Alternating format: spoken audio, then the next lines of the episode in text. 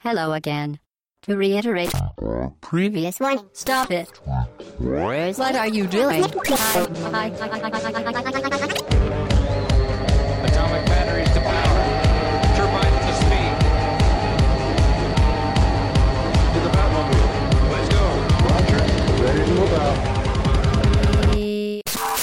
Hello again, très chères auditrices et très chers auditeurs, bienvenue. C'est le podcast au bas gauche droite numéro 208. Nous sommes le 23 octobre au matin pour un podcast thématique. On dit pas la date normalement. Ouais, mais je m'en fiche. je le dis parce que euh, même les thématiques finalement, faut les replacer puisqu'on va parler. euh, Parfois, on cite des jeux qui sont pas encore sortis, des choses comme Ouais. ça, tu vois. Non, ouais, là c'est vrai qu'on est dans l'air du temps en plus. donc, ça euh, risque d'être le cas. Donc, podcast thématique et la thématique Hobbs. Oui, on va parler des mondes ouverts. On va parler des mondes monde ouverts. ouvert, ouais. Donc pour parler des mondes ouverts, on est dans un, on a changé de lieu. nous. on, On a teste, changé de lieu on- déjà. On expérimente. On expérimente. Nous sommes à l'Extra Life Café, euh, rue Mouffetard pour simplifier, euh, donc euh, dans Paris, dans le 5e arrondissement. Sympa, hein, rue Mouffetard, même le dimanche matin. Ah, Euh, tout est ouvert et tout. ah, je sais pas si t'as vu. hein. euh, il peut- y acheter par le des métro. je mouchoirs. dirais. Ouais, Ouais, je suis, allé, je suis allé acheter des bouchons au petit Franprix, un petit Franprix très sympa. euh, les caissières sont cool et tout. J'ai pris un petit Valébé comme bio, et si ça vous intéresse. Très sponsorisé. euh, Ouais, très sponsorisé. Ah ouais, c'est, je suis, moi je touche mon chèque. Dès que je fais une émission, je touche mon chèque. Franprix euh, est avec nous, donc on vous aurez reconnu donc la voix d'Hobbs. c'est- Salut Chichine. On parlera tout du, le on monde. parlera du lieu juste Oui, après. Je vous ai pas présenté. Alphonse, c'est là. Salut Chine, salut tout le monde. Et Moguri, Salut. c'est la deuxième fois que tu viens. C'est vrai. Voilà. Bah, La dernière euh, fois, c'était beaucoup plus loin. c'était, ouais, c'était il y a longtemps. Hein. Ouais, ça fait Fou quelques là années. Oui. Fou là là. Fou là. Qui es-tu, Moguri, pour ceux qui ne te connaissent pas? Euh, je suis euh, l'ex, le récent euh, ex-rédacteur en chef jeux vidéo de No Life. Voilà. Euh, voilà. Et avant ça, j'ai bossé dans la presse. Tu connais euh, bien les jeux vidéo, quoi. Un petit- un petit peu, On ouais. connaît bien les Ouais, jeux vidéo. Euh, donc on a l'Extra Life Café, donc c'est un petit changement pour nous. Si jamais il y a Oui. du bruit pendant l'émission et tout, c'est qu'il y a des gens qui passent. euh, On est entouré de, déjà de bornes d'arcade. donc Ouais. Déjà, c'est. Déjà, le lieu est chouette. C'est difficile. Déjà le, concentrer. déjà le lieu est super On a une chouette. bande DDR en face, donc elle fait pas de bruit pour l'instant, mais euh, à 13h elle s'allume, donc ça Ouais. un peu. En espérant qu'on ait fini l'émission avant que Voilà. ça ouvre et que t'aies les pros de DDR qui débarquent. Qui viennent péter les scores. Ouais. voilà. Donc euh, sinon, non, il y a vraiment beaucoup de bornes d'arcade. Une salle avec des mangas. euh, c'est le Japon. Ouais, Voilà. ça, vous faisez les, C'est le les Japon. je- je- on l'expliquera plus tard. J'aurai une prochaine émission, je serai en direct du Japon. euh, Ah, pour- tu Ah Ah, révèles révèles ton truc avant Voilà, même de le, Bah oui. même de le faire. Les c'est super ça drôle. pour ceux qui ne nous écoutent pas en fait. Tu c'est pour savoir ceux qui suivent. Très bien. Euh, donc, le thème de ce podcast, le Oui, monde ouvert. les mondes ouverts. Tu veux l'introduire, ce podcast? Euh, oui, bah je vais peut-être cette introduction est toujours bien naze. Euh, non, euh, parler un peu d'une petite définition de ce de ce de ces mondes ouverts qui sont un peu tant euh, utilisés euh, à tort et à travers euh, en ce moment. Alors c'est difficile de, de trouver une définition vraiment juste. Donc moi j'ai synthétisé ça en disant que c'était un genre de jeu parce que c'est devenu une espèce de genre de jeu aujourd'hui dans lequel on va évoluer, dont l'univers est crédible et où il va être possible de faire à peu près tout ce qu'on veut. Donc notre conduite ne va pas être dictée par une narration quelconque. Et donc pour aller d'un point A à un point B, ben, on n'est pas pris par la main, on aura la liberté qu'on souhaite. Et le terme liberté, entre guillemets, hein, est un peu ce qui caractérise ces jeux. Donc euh, on a l'impression de pouvoir tout faire, alors qu'en vrai on sait très bien qu'on est un petit peu limité par euh, toutes les possibilités qui sont offertes par le jeu. Après, il y a plusieurs ni- niveaux. hein. Il y a beaucoup de mondes ouverts où la liberté, c'est simplement une liberté de déplacement. Et euh, moi, ce que j'aime bien aussi euh, dire, c'est que c'est un monde dans lequel on peut tout faire, mais en fait, c'est un monde dans lequel on a compris les règles dès le départ. Et on, Bon, on les apprend, veut. on- voilà, on, on les hein. apprend et on se limite les à teste règles, aussi. voilà. Et on les teste. Il y a beaucoup d'expérimentation. Enfin, Ouais. moi, je suis très sensible à l'expérimentation dans les dans les jeux. Ouais. Et le l'ambassadeur, euh, on peut le citer déjà au début, celui qui a un peu démocratisé euh, ça et qui a euh, fait prendre conscience aux gens euh, que le monde ouvert a un intérêt et que euh, on peut un peu tester un peu tout ça, bah, c'est GTA 3 qui est Ouais. euh, qui est arrivé, qui a donné euh, naissance presque à un genre parce qu'on a souvent dit GTA like pour tous ceux qu'on suivi. Euh, pour les Saints Row, pour euh, les Red Dead, pour tout le reste, c'était des GTA like pendant très longtemps. Et, et voilà, donc ça a été pendant longtemps une espèce de niche, et aujourd'hui ça s'étend à pas mal d'autres genres. Alors j'ai pas voulu faire un, un espèce de d'historique, j'ai juste pris quatre jalons pour essayer d'introduire euh, ce Mhm. podcast. Vous allez me dire si c'est des exemples marquants et peut-être que vous avez fait. On va remonter en 1984 avec bah, celui qui est un peu précurseur, c'est Elite de David Braben. Son univers qui était gigantesque. Je sais pas si vous vous souvenez combien euh, d'étoiles c'était euh, Elite. Absolument pas. Un million. Un million Euh, Combien, euh, Alphonse? Non, je sais pas une idée. Truc puissance bidule. Moins que No Man's Sky. Oui, voilà. C'était 2048. On avait l'impression que c'était gigantesque. Hum, quand même. 2048, surtout quand on compare, euh, enfin voilà, avec ce qu'il y avait à l'époque, euh, c'était gigantesque à l'époque. Mais aujourd'hui, quand on compare avec No Man's Sky, justement, qui est, euh, Bah, si c'est combien 2048 c'était, que- 18 trillions euh, dans No Man's Sky, Ouais. tu vois, donc Alors que moins. 2048 n'est pas du tout un jeu open world. c'est vrai. Bah Oui. attends, est-ce que c'était 2048 qui était vraiment toute différente et les mêmes pour tout le monde? C'était 8 galaxies et euh, un certain nombre, je crois que c'était 256. euh, C'était généré euh, aléatoirement ou- euh, Je sais plus comment c'est. Oui, ouais, ouais, je crois. Ah ok, bon. très bien. Voilà, mais donc euh, c'était euh, quand même un jeu qui était marquant pour euh, sur bien des aspects et qui permettait d'explorer un monde qui était super vaste, quoi. Ouais. Qui était assez vide mais super vaste. Ouais. L'autre jeu que j'ai sélectionné, c'est Ultima 7, qui permettait d'explorer Britannia et ses euh, PNJ notamment, qui disposaient tous d'un nom, d'un métier, euh, qui avaient un emploi du temps, donc qui se déplaçaient en conséquence. Donc c'était assez fou pour l'époque et euh, je pense que c'est un titre dans l'univers de ces mondes ouverts qui était assez marquant. On a évidemment Daggerfall en 96, qui est euh, le second euh, The Elder Scrolls, qui est euh, voilà un, un exemple marquant. Et puis enfin, moi j'ai pris euh, un autre jalon qui serait Shenmue en 99, qui n'est pas vraiment un open world, mais ouais, qui, c'est ça. Ouais. Qui proposait une expérience que Yu Suzuki après appelait le, le free, hein, je sais pas. Le free roaming. Euh, alors c'est pas le free roaming, c'était son c'était un acronyme. je Ouais, crois, c'était un ça, acronyme. Il disait que c'était pas, un- c'était pas un genre normal, c'était pas un RPG, c'était pas un jeu d'aventure. C'était free, c'était euh, le Full Reactive Eyes Entertainment. Donc ça voulait dire tout regarder, tout voir. Oui, les acronymes Ces acronymes japonais, moi, je, oui, je les adore. comme QTE, tout ça. c'est Après, c'est euh, ça, Shenmue, euh, c'est une question d'échelle. C'est vrai que si on parle d'un monde ouvert pour Shenmue, il est petit par rapport à ce qu'on peut aujourd'hui. euh, mais c'est surtout que c'était limité à des villes. Oui, c'est ça. Euh, Ah, Il- oui, est c'est pas des si quartiers. ouvert que ça. Oui. Mais c'est vrai qu'il a posé plein de bases dans ce qu'allait être le monde ouvert. Il est ouvert dans, après. il est ouvert dans le monde qu'il nous propose. C'est-à-dire qu'on peut aller partout là où il nous le propose. On peut, Oui, comme dans Oui, bah, tous comme les jeux n'importe vidéo.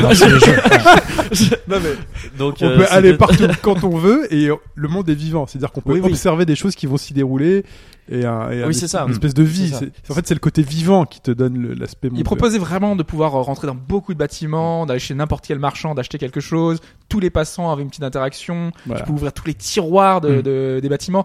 Donc il y avait quand même euh, un côté euh, liberté euh, assez grisant dans ce genre de jeu-là, quoi. Donc c'est pour ça que je trouvais que ça apportait quelque chose. Bah, à partir du que- moment où tu te poses la question de jusqu'où ça va aller, enfin, c'est que le- la mission elle est réussie. Chez nous, on se posait la question de putain, mais jusqu'où on peut aller Qu'est-ce dans que, ce truc-là qu'est-ce, que je, qu'est-ce que je peux ne pas faire quoi. Voilà, Ouais. et ça c'est voilà, c'est tout. J'ai Oui, dire. voilà. En tout Ouais. cas, c'est pour ça qu'aujourd'hui on fait ce podcast, c'est que le monde ouvert, c'est un peu devenu le, le truc à la mode, et je pense que ça va être intéressant de voir que si autrefois il y en avait assez peu, euh, en général ça se limitait à des simulations spatiales, hein, parce que j'aurais pu citer Freelancer, Starlancer, la série des X, euh, et pas mal d'autres. Euh, maintenant, tous les autres genres, et en particulier les jeux qui cherchent à renforcer l'immersion, et ben, et en particulier les RPG, euh, essaient de, reprendre ce, ce phénomène de monde ouvert pour l'appliquer à leur formule.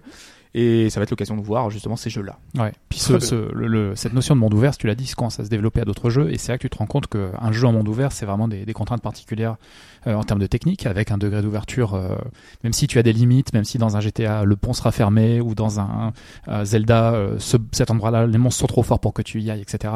Mais tu as des aspects de- d'ouverture technique. Tu as aussi euh, ce qui a trait euh, au gameplay, tu parlais de Shenmue, donc euh, de Shenmue par exemple, avec euh, typique- sont Shenmue, là. typiquement, de- typiquement des jeux euh, qui t'offrent une liberté d'action un petit peu plus grande. Et Euh, et puis il y a aussi, t'as, le troisième aspect, c'est la narration aussi, ouais, avec un, un déroulé qui est beaucoup moins linéaire d'une manière, d'une manière générale euh, dans les open world. Et euh, l'un des gros enjeux, c'est de garder un fil rouge qui font que tu ne te perdes pas à explorer euh, tout ce qui est secondaire et que tu arrives quand même là-dedans à distinguer le- la trame principale. Ce qui peut être aussi l'ennemi principal des. Alors, on va y venir, ouvert. si ton fil rouge est faible, euh, Ça fait partie des Voilà. améliorations, effectivement. Même s'il est fort, si parfois t'as trop de liberté, euh, tu peux à passer décider du temps de- juste pour ça. juste pour ça et ne Mm. pas avoir finalement euh, l'essentiel aussi du travail. euh. Il y a beaucoup de monde hein, qui a pas terminé euh, des GTA. Enfin, moi GTA 4, je l'ai pas terminé. euh, Je crois n'avoir jamais fini un GTA de ma vie. Voilà. C'est toujours, je finis toujours par. euh, au début, je me dis, ok, partie sérieuse. Cette fois-ci, j'y vais vraiment. Et puis le scénar au début bien, mais après, c'est dès la première infraction grave, dès les 3 étoiles ou 4, étoiles. Bon, après, c'est n'importe quoi. Et Ah, finalement, tu- je les finis pas. tu dis merde à la société. Et puis, Ouais, non, mais c'est ça. Moi, je l'ai fini, mais par rapport à un aspect gameplay dont on parlera euh, tout à l'heure. Euh, on voulait aborder aussi le point des jeux à venir. Ouais, bah, pour dire que c'est à la mode, donc on a des pas mal de jeux sous le coude. Hein. Mais il y en a tellement, ouais. Ouais, c'est Et ça. puis, Il y, a- il y a tellement aussi de sagas qui ont, qui, qui ont fait leur réputation sur ce, sur ce principe. Quoi. On va parler, de quoi on peut parler? On peut parler d'Assassin's Creed, par exemple, Ouais. euh, qu'Ubisoft, sur lequel Ubisoft va retravailler pour essayer d'apporter une nouvelle formule, euh, amener un peu de neuf, mais il est probable qu'on reste encore dans cette logique d'open world. On a mentionné euh, les jeux Rockstar. On peut aussi mentionner peut-être les genres de jeux qui n'étaient pas a priori, euh, enfin, pour lequel l'open world n'avait pas encore percé, mais où l'open world devient vraiment un modèle de référence. On peut penser aux jeux de course, par exemple. On avait chroniqué Forza Horizon ou euh, Burnout euh, Paradise. Burnout Paradise, oui, tout à fait. Euh, qu'est-ce qu'on a d'autre encore? Qu'est-ce qui, qu'est-ce qui Euh, amène bah, il y a Horizon qui va qui va sortir prochainement, qui est une espèce de Monster Hunter ouvert. Bon, c'est pas, ce sera vraiment un Monster Hunter, mais en tout cas, il y a, il y a un peu de ces touches là. Euh, on a le prochain Zelda qui a l'air davantage encore axé sur le monde ouvert par rapport au précédent qui était simili monde ouvert. Ça a l'air même de l'être carrément. C'est l'un des Ouais, arguments mais ça a toujours de- été plus ou moins monde ouvert. On le verra après, mais euh, On s'en est éloigné, mais euh, le tout premier, c'était, tu peux pas faire plus monde ouvert que le premier Zelda euh, pour l'époque. Ouais. Oui, oui.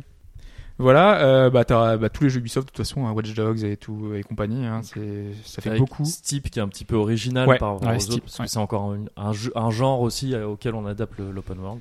On a du FF15 qui arrive très prochainement. Euh, on a quoi? On a, bah, il y avait The Witcher qui est sorti il y a pas si longtemps. Il y a euh, euh, Scalebound. Euh, Il y aura quand même pas mal de jeux qui vont arriver dans les mois à venir et qui sont a priori en monde ouvert. Donc, Ça euh, devient compliqué de compter les jeux qui ne sont pas en monde ouvert maintenant. Ouais, c'est un peu l'inverse. ouais. Ça devient une espèce de méta-genre aussi, tu vois ce que je veux dire ouais. T'as l'open world, mais dans la simulation de voiture, dans la simulation de snowboard, dans euh, euh, le jeu d'action, etc. C'est c'est assez spécial. ouais.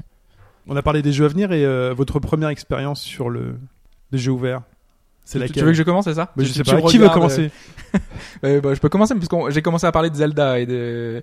Je pense qu'un des premiers jeux qui m'a f- qui m'a fait hésiter à me dire est-ce que je suis la un peu la trame principale et, le côté un peu grisant de me dire euh, je peux aller n'importe où c'est Link's Awakening sur Game Boy il y a Zelda 3, il y a Zelda 3 avant mais moi je voilà c'est sur, vraiment sur ce Link's Awakening où, où euh, on en a parlé dans l'émission euh, l'OST qu'on a fait sur le jeu je m'amusais à me balader, à aller sur la plage, aller un peu à gauche, à droite. Je savais, j'étais un peu perdu. Euh, on est un peu perdu dans, dans ce monde-là, alors que pourtant c'est pas si grand, alors que il y a très peu de choses à faire, il y a Ouais. très peu d'interactions. Et puis tu es sur le motif dans le jeu de, de l'île déserte, sur la... enfin pas de l'île déserte, mais l'île inconnue sur laquelle tu débarques. Donc euh, Mm. cette sensation d'exploration, elle est, elle est inhérente euh, l'histoire même du jeu. Quoi, ouais. Exactement. Donc Ouais. voilà, moi c'est un, vraiment des premiers jeux qui m'a fait prendre conscience que euh, un jeu pouvait me perdre, alors que j'étais sur des, des jeux qui étaient très linéaires où en général ça se passe par niveau, où t'avances progressivement, on te tient par la main.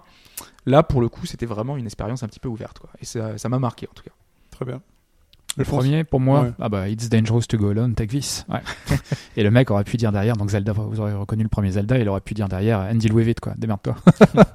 euh, D'ailleurs, c'est- alors là, euh, on a eu un, un paradoxe spatio-temporel qui s'est créé, parce que dans, vous vous souvenez de l'épée pourrie qu'on vous donnait dans le tout premier Zelda, euh, où vous recevez la toute première épée, Moi, je euh, m'en souviens pas parce que je l'ai pas fait. qui est vraiment, ah bah, tu as raté quelque chose. Ah, mais du coup, on, y reviendra. Rappelle-moi de te reposer une question plus tard dans le podcast sur ce sujet. J'ai pas de stylo. Mais... Et on est dans un crash spatio-temporel, parce qu'on a deux rues, d'une rue qui s'appelle rue de l'épée en bois. Ouais. Ah, c'est méta en fait. Exactement. Et celui-ci était vraiment particulier, effectivement, parce qu'au-delà de cet aspect. Alors, de mémoire, je crois que le jeu était vendu avec une espèce de petite notice qui te disait quand même un petit peu alors ça serait bien d'aller voir là, ça serait bien d'aller voir là-bas. Puis on était vraiment à une époque où les magazines faisaient référence et où la solu c'était vraiment indispensable pour finir certains jeux, sinon c'était c'était juste pas possible tellement c'était dur ou ardu. Mais le jeu ne te livre. Enfin, le, le tout début de Zelda, oui, c'est euh, tu es dehors avec une épée qu'un mec vient te donner que tu ne connais pas et après démerde-toi. Et euh, si tu ne si tu fais le jeu sans notice, etc., je, je suis curieux de voir où tu vas débarquer en premier. Par quel palais tu pourrais commencer? Ok. Et C'était une expérience qui était assez, qui était assez troublante et puis après qui est euh, qu'on a gardé dans le 2, qu'on a aussi dans dans Link to the Past. Tu parlais de de Link's Awakening, euh, puis Ocarina of Time aussi qui était assez, On peut citer euh, tous qui les était Zelda, assez hein. majeur hein, pratiquement. Mais oui, mais d'une manière ou d'une autre. Après, on a commencé quand même à outil un petit peu plus par la main et le moi la façon dont je lis le, le nouveau Zelda qui s'annonce, c'est qu'il est euh, Il y a un côté un côté retour aux sources quoi. Mm. Ouais, voilà. Donc, on va on va te laisser là dans un petit monde et puis on euh, va passer par on va moi. voir comment ça se passe. J'ai fait un Link's Awakening. J'ai pas du tout cette sensation de monde ouvert. Tu l'as fait quand Je l'ai fait à la sortie. euh, Ah ouais? Ouais, ouais. En je plus. ouais. Non, je l'ai fait à la si tu le fais aujourd'hui, oui, je comprends que tu trouves pas ça très Non, mais même à l'époque, moi, ça m'avait pas marqué plus que ça. T'es sur une île, tu, tu connais rien, tu débarques, tu T'avais la explores. Non, non, non, Moi, je, pas me la suis, je solution. me suis perdu dans ce jeu, moi, très Euh, régulièrement. aussi, hein. Ouais. Non, non, mais je sais pas. Je, tu vas. ça, fait même, euh, ça fait partie du plaisir du jeu, peut-être même, de se perdre. Oui, t'avances, tu te Ouais. débrouilles, puis tu, tu parles à quelqu'un qui te dit d'aller là. Franchement, je sais, je sais pas du tout comment je me suis sorti, mais je m'en suis sorti. Et j'avais pas du tout cette impression, ce sentiment. euh, T'es bon pour Colanta, c'est ça que tu nous dis. Non, mais non. T'as pas cette impression d'immensité. euh, Mais j'ai- par exemple, mon premier, mon premier euh, monde ouvert, ça doit être le premier GTA ou éventuellement, le- mais le premier Ah GTA. ouais. tu prends la voiture, tu roules sur tout le monde, ça fait des traces de sang, euh, voilà. Mais même là, je me suis pas rendu compte que c'était un monde ouvert. J'ai Donc pas- le, le premier, c'est GTA 3, tu C'est le dire 3. Ok. C'est-à-dire que moi, j'ai, Ah oui. moi, dans le monde ouvert, j'ai besoin d'avoir ce sentiment de vertige et de me, de me dire, mais attends, je peux vraiment aller où je veux. Dans, dans GTA, euh, quand c'est vu de dessus, bon, c'est des rues qui défilent, c'est des bâtiments qui défilent. Je sais pas si c'est vraiment un truc cohérent ou autre.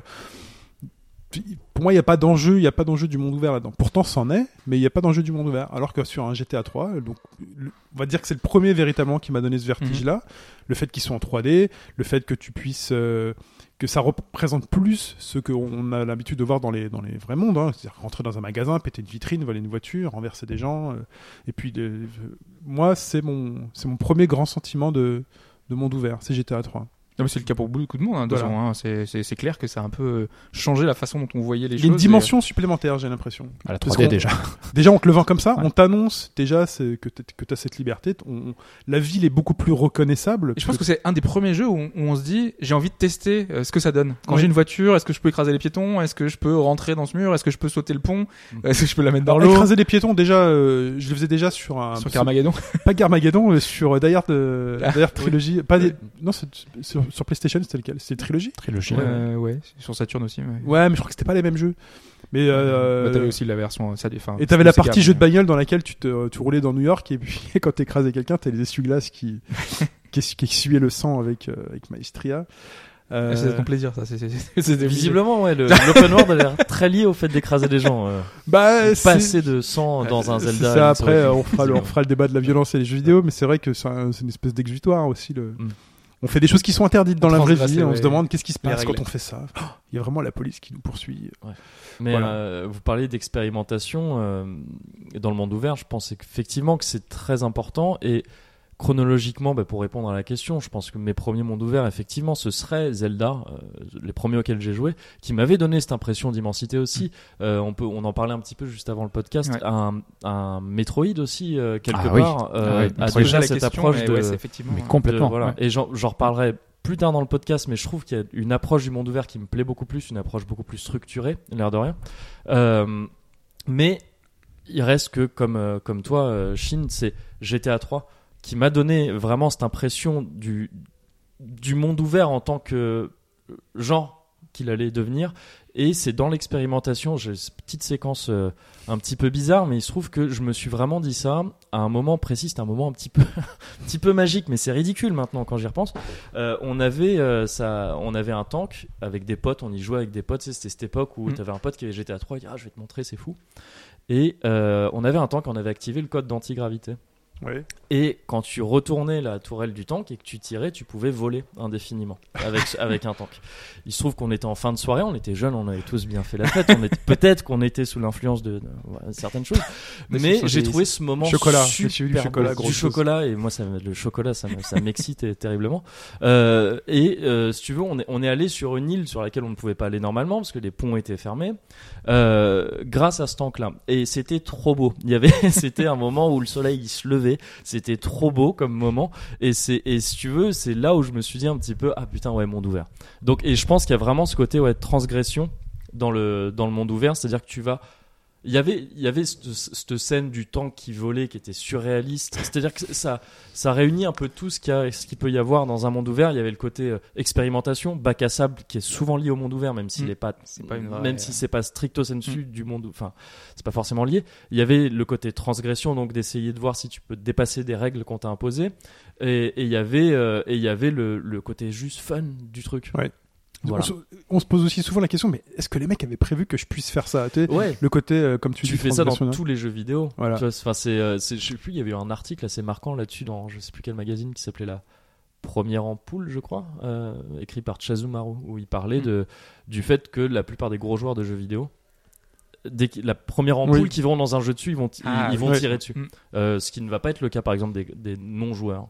Et parce que tu passes ton temps en tant que joueur à essayer de transgresser les règles qu'on t'impose, qui sont des lois dans le jeu vidéo la plupart du temps, plus que des règles. Et l'open world, c'est peut-être là où tu es le plus invité à le faire. En gros, le- l'ampoule, c'est un peu le, aussi le, le signe qui te dit, ok, les développeurs ont développé un. Est-ce qu'ils ont pensé à Mhm. ça Est-ce ouais, qu'on m'autorise à le faire et est-ce qu'en gros, je vais avoir ce niveau de liberté là Est-ce que je vais Ouais, avoir ce ça. niveau d'éclat là Ouais, a- Et, voilà. euh, Et donc l'open world, évidemment, euh, là l'exemple de l'ampoule, c'était plutôt adapté au FPS, donc des choses Mm. plus confinées. Mais, euh, mais ramener à l'open world, ce truc de est-ce qu'ils ont pensé à ça? Bah, tu l'as sur tout, quoi. Enfin, Et sur- c'est un des derniers genres de jeux finalement où, les codes, les cheat codes qui sont encore dans les jeux Ouais, ont un vrai intérêt parce vrai. que tu testes encore plus Ouais. de choses avec les possibilités offertes euh, en off. Quoi. Effectivement. Petite interlude sonore maintenant pour euh, introduire euh, les raisons d'un effet de mode.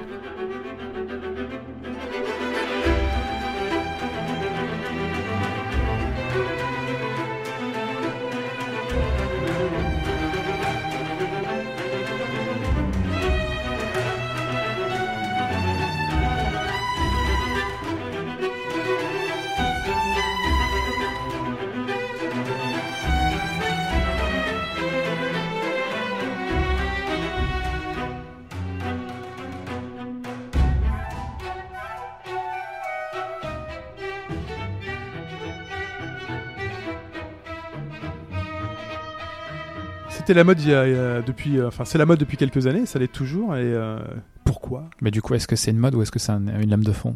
Ce serait une bonne question, euh, une bonne question à se poser. Le premier aspect qu'il faut garder à l'esprit, à mon sens, c'est que euh, si tu as autant de jeux qui fonctionnent sur ce mode-là, c'est parce que ça marche. c'est tout bête et que euh, les plus grosses, parmi les plus grosses productions AAA que tu peux trouver aujourd'hui euh, en développement chez les gros studios, bah, ce sont quand même des jeux, des jeux open world. Après, Donc, euh, est-ce que ça marche parce que Exactement, la aussi, a un côté ouais. œuf ou poule, ouais, effectivement. Lequel des deux est arrivé en premier? On peut au moins reconnaître quand même à ce genre de jeu la, la capacité à renforcer, à renforcer l'immersion, à offrir moins de dans le dans le gameplay, et puis bah, donc en contrepartie d'avoir t'offrir une liberté qui est qui est plus euh, qui est plus importante. Après, on, on- je crois qu'on sera amené à développer un petit peu ce sujet, mais euh, l'immersion, oui, oui et non quand même. L'immersion, euh, cette capacité des open world à t'immerger, si je peux dire, dans dans leur univers, ça marche si l'univers il est intéressant, s'il est cohérent. Et euh, il faut que la, les, ces aspects de contrainte et de liberté fassent écho euh, à un type de jeu. On parlait tout à l'heure par exemple de Steep pour le snowboard. Euh, là, l'open world a une vraie valeur ajoutée parce que le snowboard, c'est, tu parlais tout à l'heure de transgression, le snowboard, c'est la transgression, c'est la liberté, c'est euh, aller euh, sur une piste noire, etc., faire des choses pas forcément très bien. Et là, ça fonctionne assez bien. On a parlé aussi de, tout à l'heure, on avait mentionné euh, Forza Horizon, et c'est un petit peu la même chose. Enfin, le, le délire de, de, de la super bagnole, c'est allez tiens, je vais prendre ma voiture et je vais aller me faire plaisir. Et là, le côté open world, comment dire, marche très bien avec le, C'est le avec le sortie style de, de, jeu. route. Hein. Enfin, à Outrun, on pouvait pas sortir de la route. Non, on se demande tous, euh, Ouais, tu Mais- avais des choix. t'as eu des choix. Ouais. Voilà. Mais qu'est-ce qui se passe alors Ce que Ouais. tu dis, c'est la transgression, encore une fois, ouais, le côté, euh, bah, je sors de cette route qu'on m'avait imposée pendant euh, 1000 jeux. Exactement. ça. Ouais, mais là on se rend compte aussi que c'est quand même quelque chose qui est assez difficile parce que si le jeu pour une raison ou pour une autre n'arrive pas à t'immerger dans son univers et si tu t'écartes du fil rouge et- ou si euh, ce qu'on t'offre à côté du fil rouge, donc de la mission principale ou de la quête principale ou du mode euh, course, enfin appelle ça comme tu veux dans, ton jeu, euh, si ça ça ne prend pas, tu te tu te retrouves quand même dans un univers qui t'emmerde où tu sais pas trop quoi faire et en général la, solution logique à ça c'est éjecte quoi.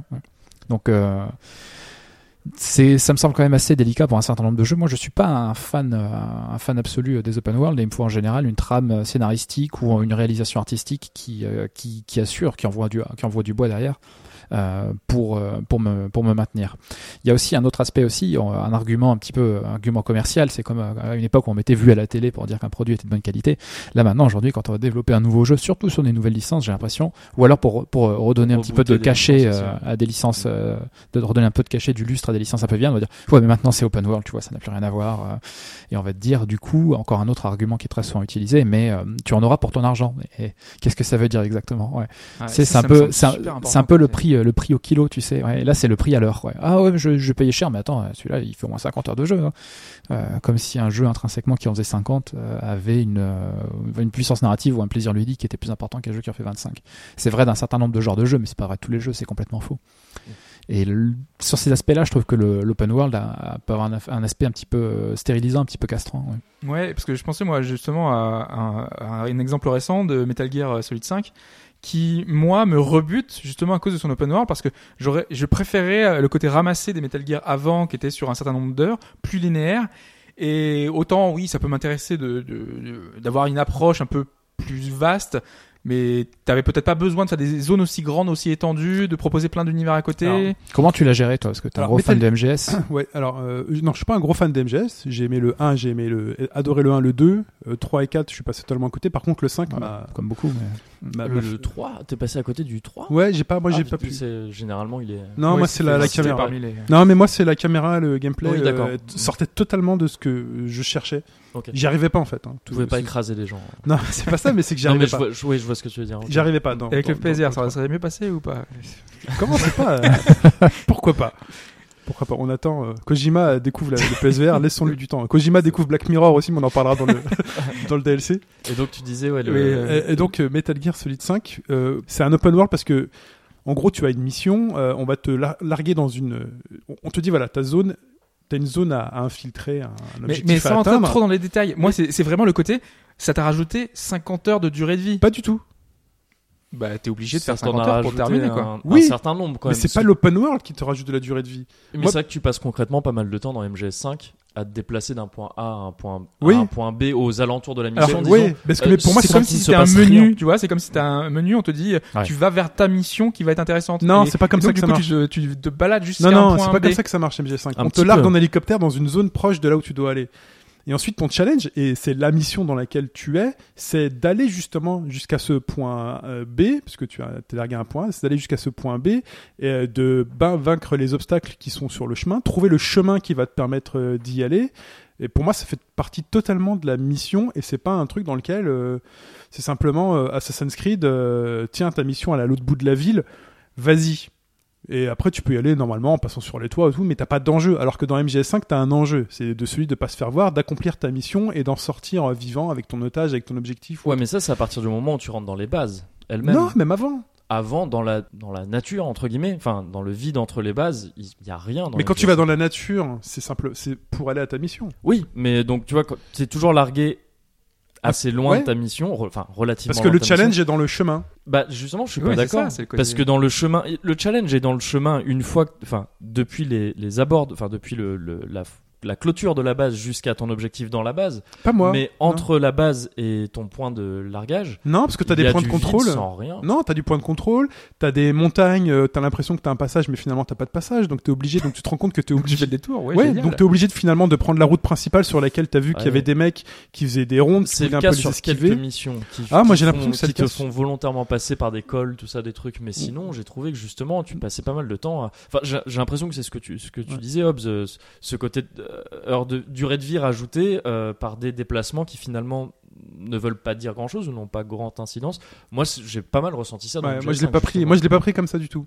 Moi je l'ai pris comme faisant part de la mission à part Après, entière. c'est c'est juste pour dire que moi, c'est ce qui me rebute finalement. Tu Ouais. vois, ça peut être rebutant ce genre de- d'expérience monde ouvert qui te, qui rajoute finalement un petit peu euh, de, euh, ils veulent te rajouter de l'immersion, d'accord, mais finalement l'expérience est tellement enrichie d'à côté qui sont peut-être moins intéressants pour certaines personnes que ça, ça me- c'est moins engageant pour moi. Mais il y, a- il y a quelque chose de toute façon avec l'immersion euh, dans le monde ouvert, je trouve. Alors ça s'applique pas forcément vraiment à MGS5, mais euh, c'est on, quand on parle d'immersion dans le monde ouvert, je trouve qu'on touche vachement à- au problème de euh, merde en français, je sais plus, l'Uncanny Valley. Enfin Ouais. le Ouais, Ah La vallée c'est- de l'étrange. ouais, le fameux paradoxe. euh, Voilà, c'est ça. C'est-à-dire que le monde ouvert va, va, va essayer de te, te, te donner des situations de plus en plus réalistes, entre guillemets. Enfin, bah, c'est, on en- je crois qu'on en reparle un peu plus tard, plus en détail, mais les conditions météo, le temps qui change, le truc, le, justement, tu as plein de possibilités et tout ça.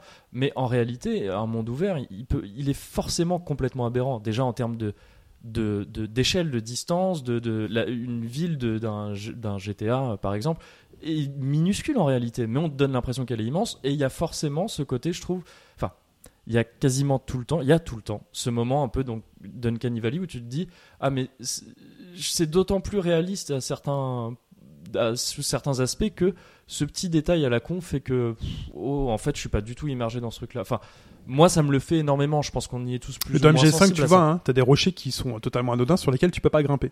Ouais. Tu, tu non dis, mais voilà, non, là mais ça passe. ça, ça Non, être passe pas. Ou même que- dans MGS5, moi je trouve si on devait chercher ce côté un petit peu euh, ouais euh, vallée de l'étrange là, ce serait plus dans les mécaniques justement, dans ces choses où où bah t'as une montagne.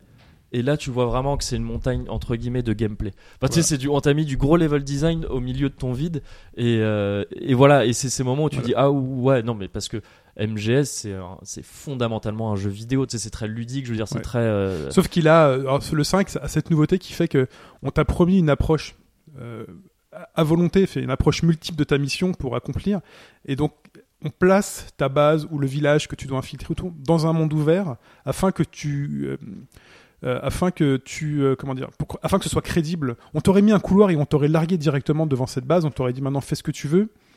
Ouais, mais T'aurais- regarde, dans cherché chemin. Zeroes un peu en fait. oui, Ouais, c'est un peu ce qu'on fait dans Grande Zero. Ah oui. Alors que dans le 5, le fait de t'avoir largué vraiment dans la nature et d'avoir toi-même cherché ton chemin pour y arriver, tu comprends que arrivé par un côté et qu'en fait finalement t'aurais pu arriver par l'autre et que tu t'amuses à faire le tour du village et que tu t'amuses à prendre des, à marquer les, à marquer les gardes, à te demander est-ce que je peux passer par ceci, par cela. Tu rentres, tu sors, c'est-à-dire tu prends, tu prends un mec, tu as envie de l'extraire, donc tu vas sortir du village avec lui, tu fais attends, je vais un peu transgresser le truc, je vais aller très très loin pour être sûr qu'on me fasse pas chier.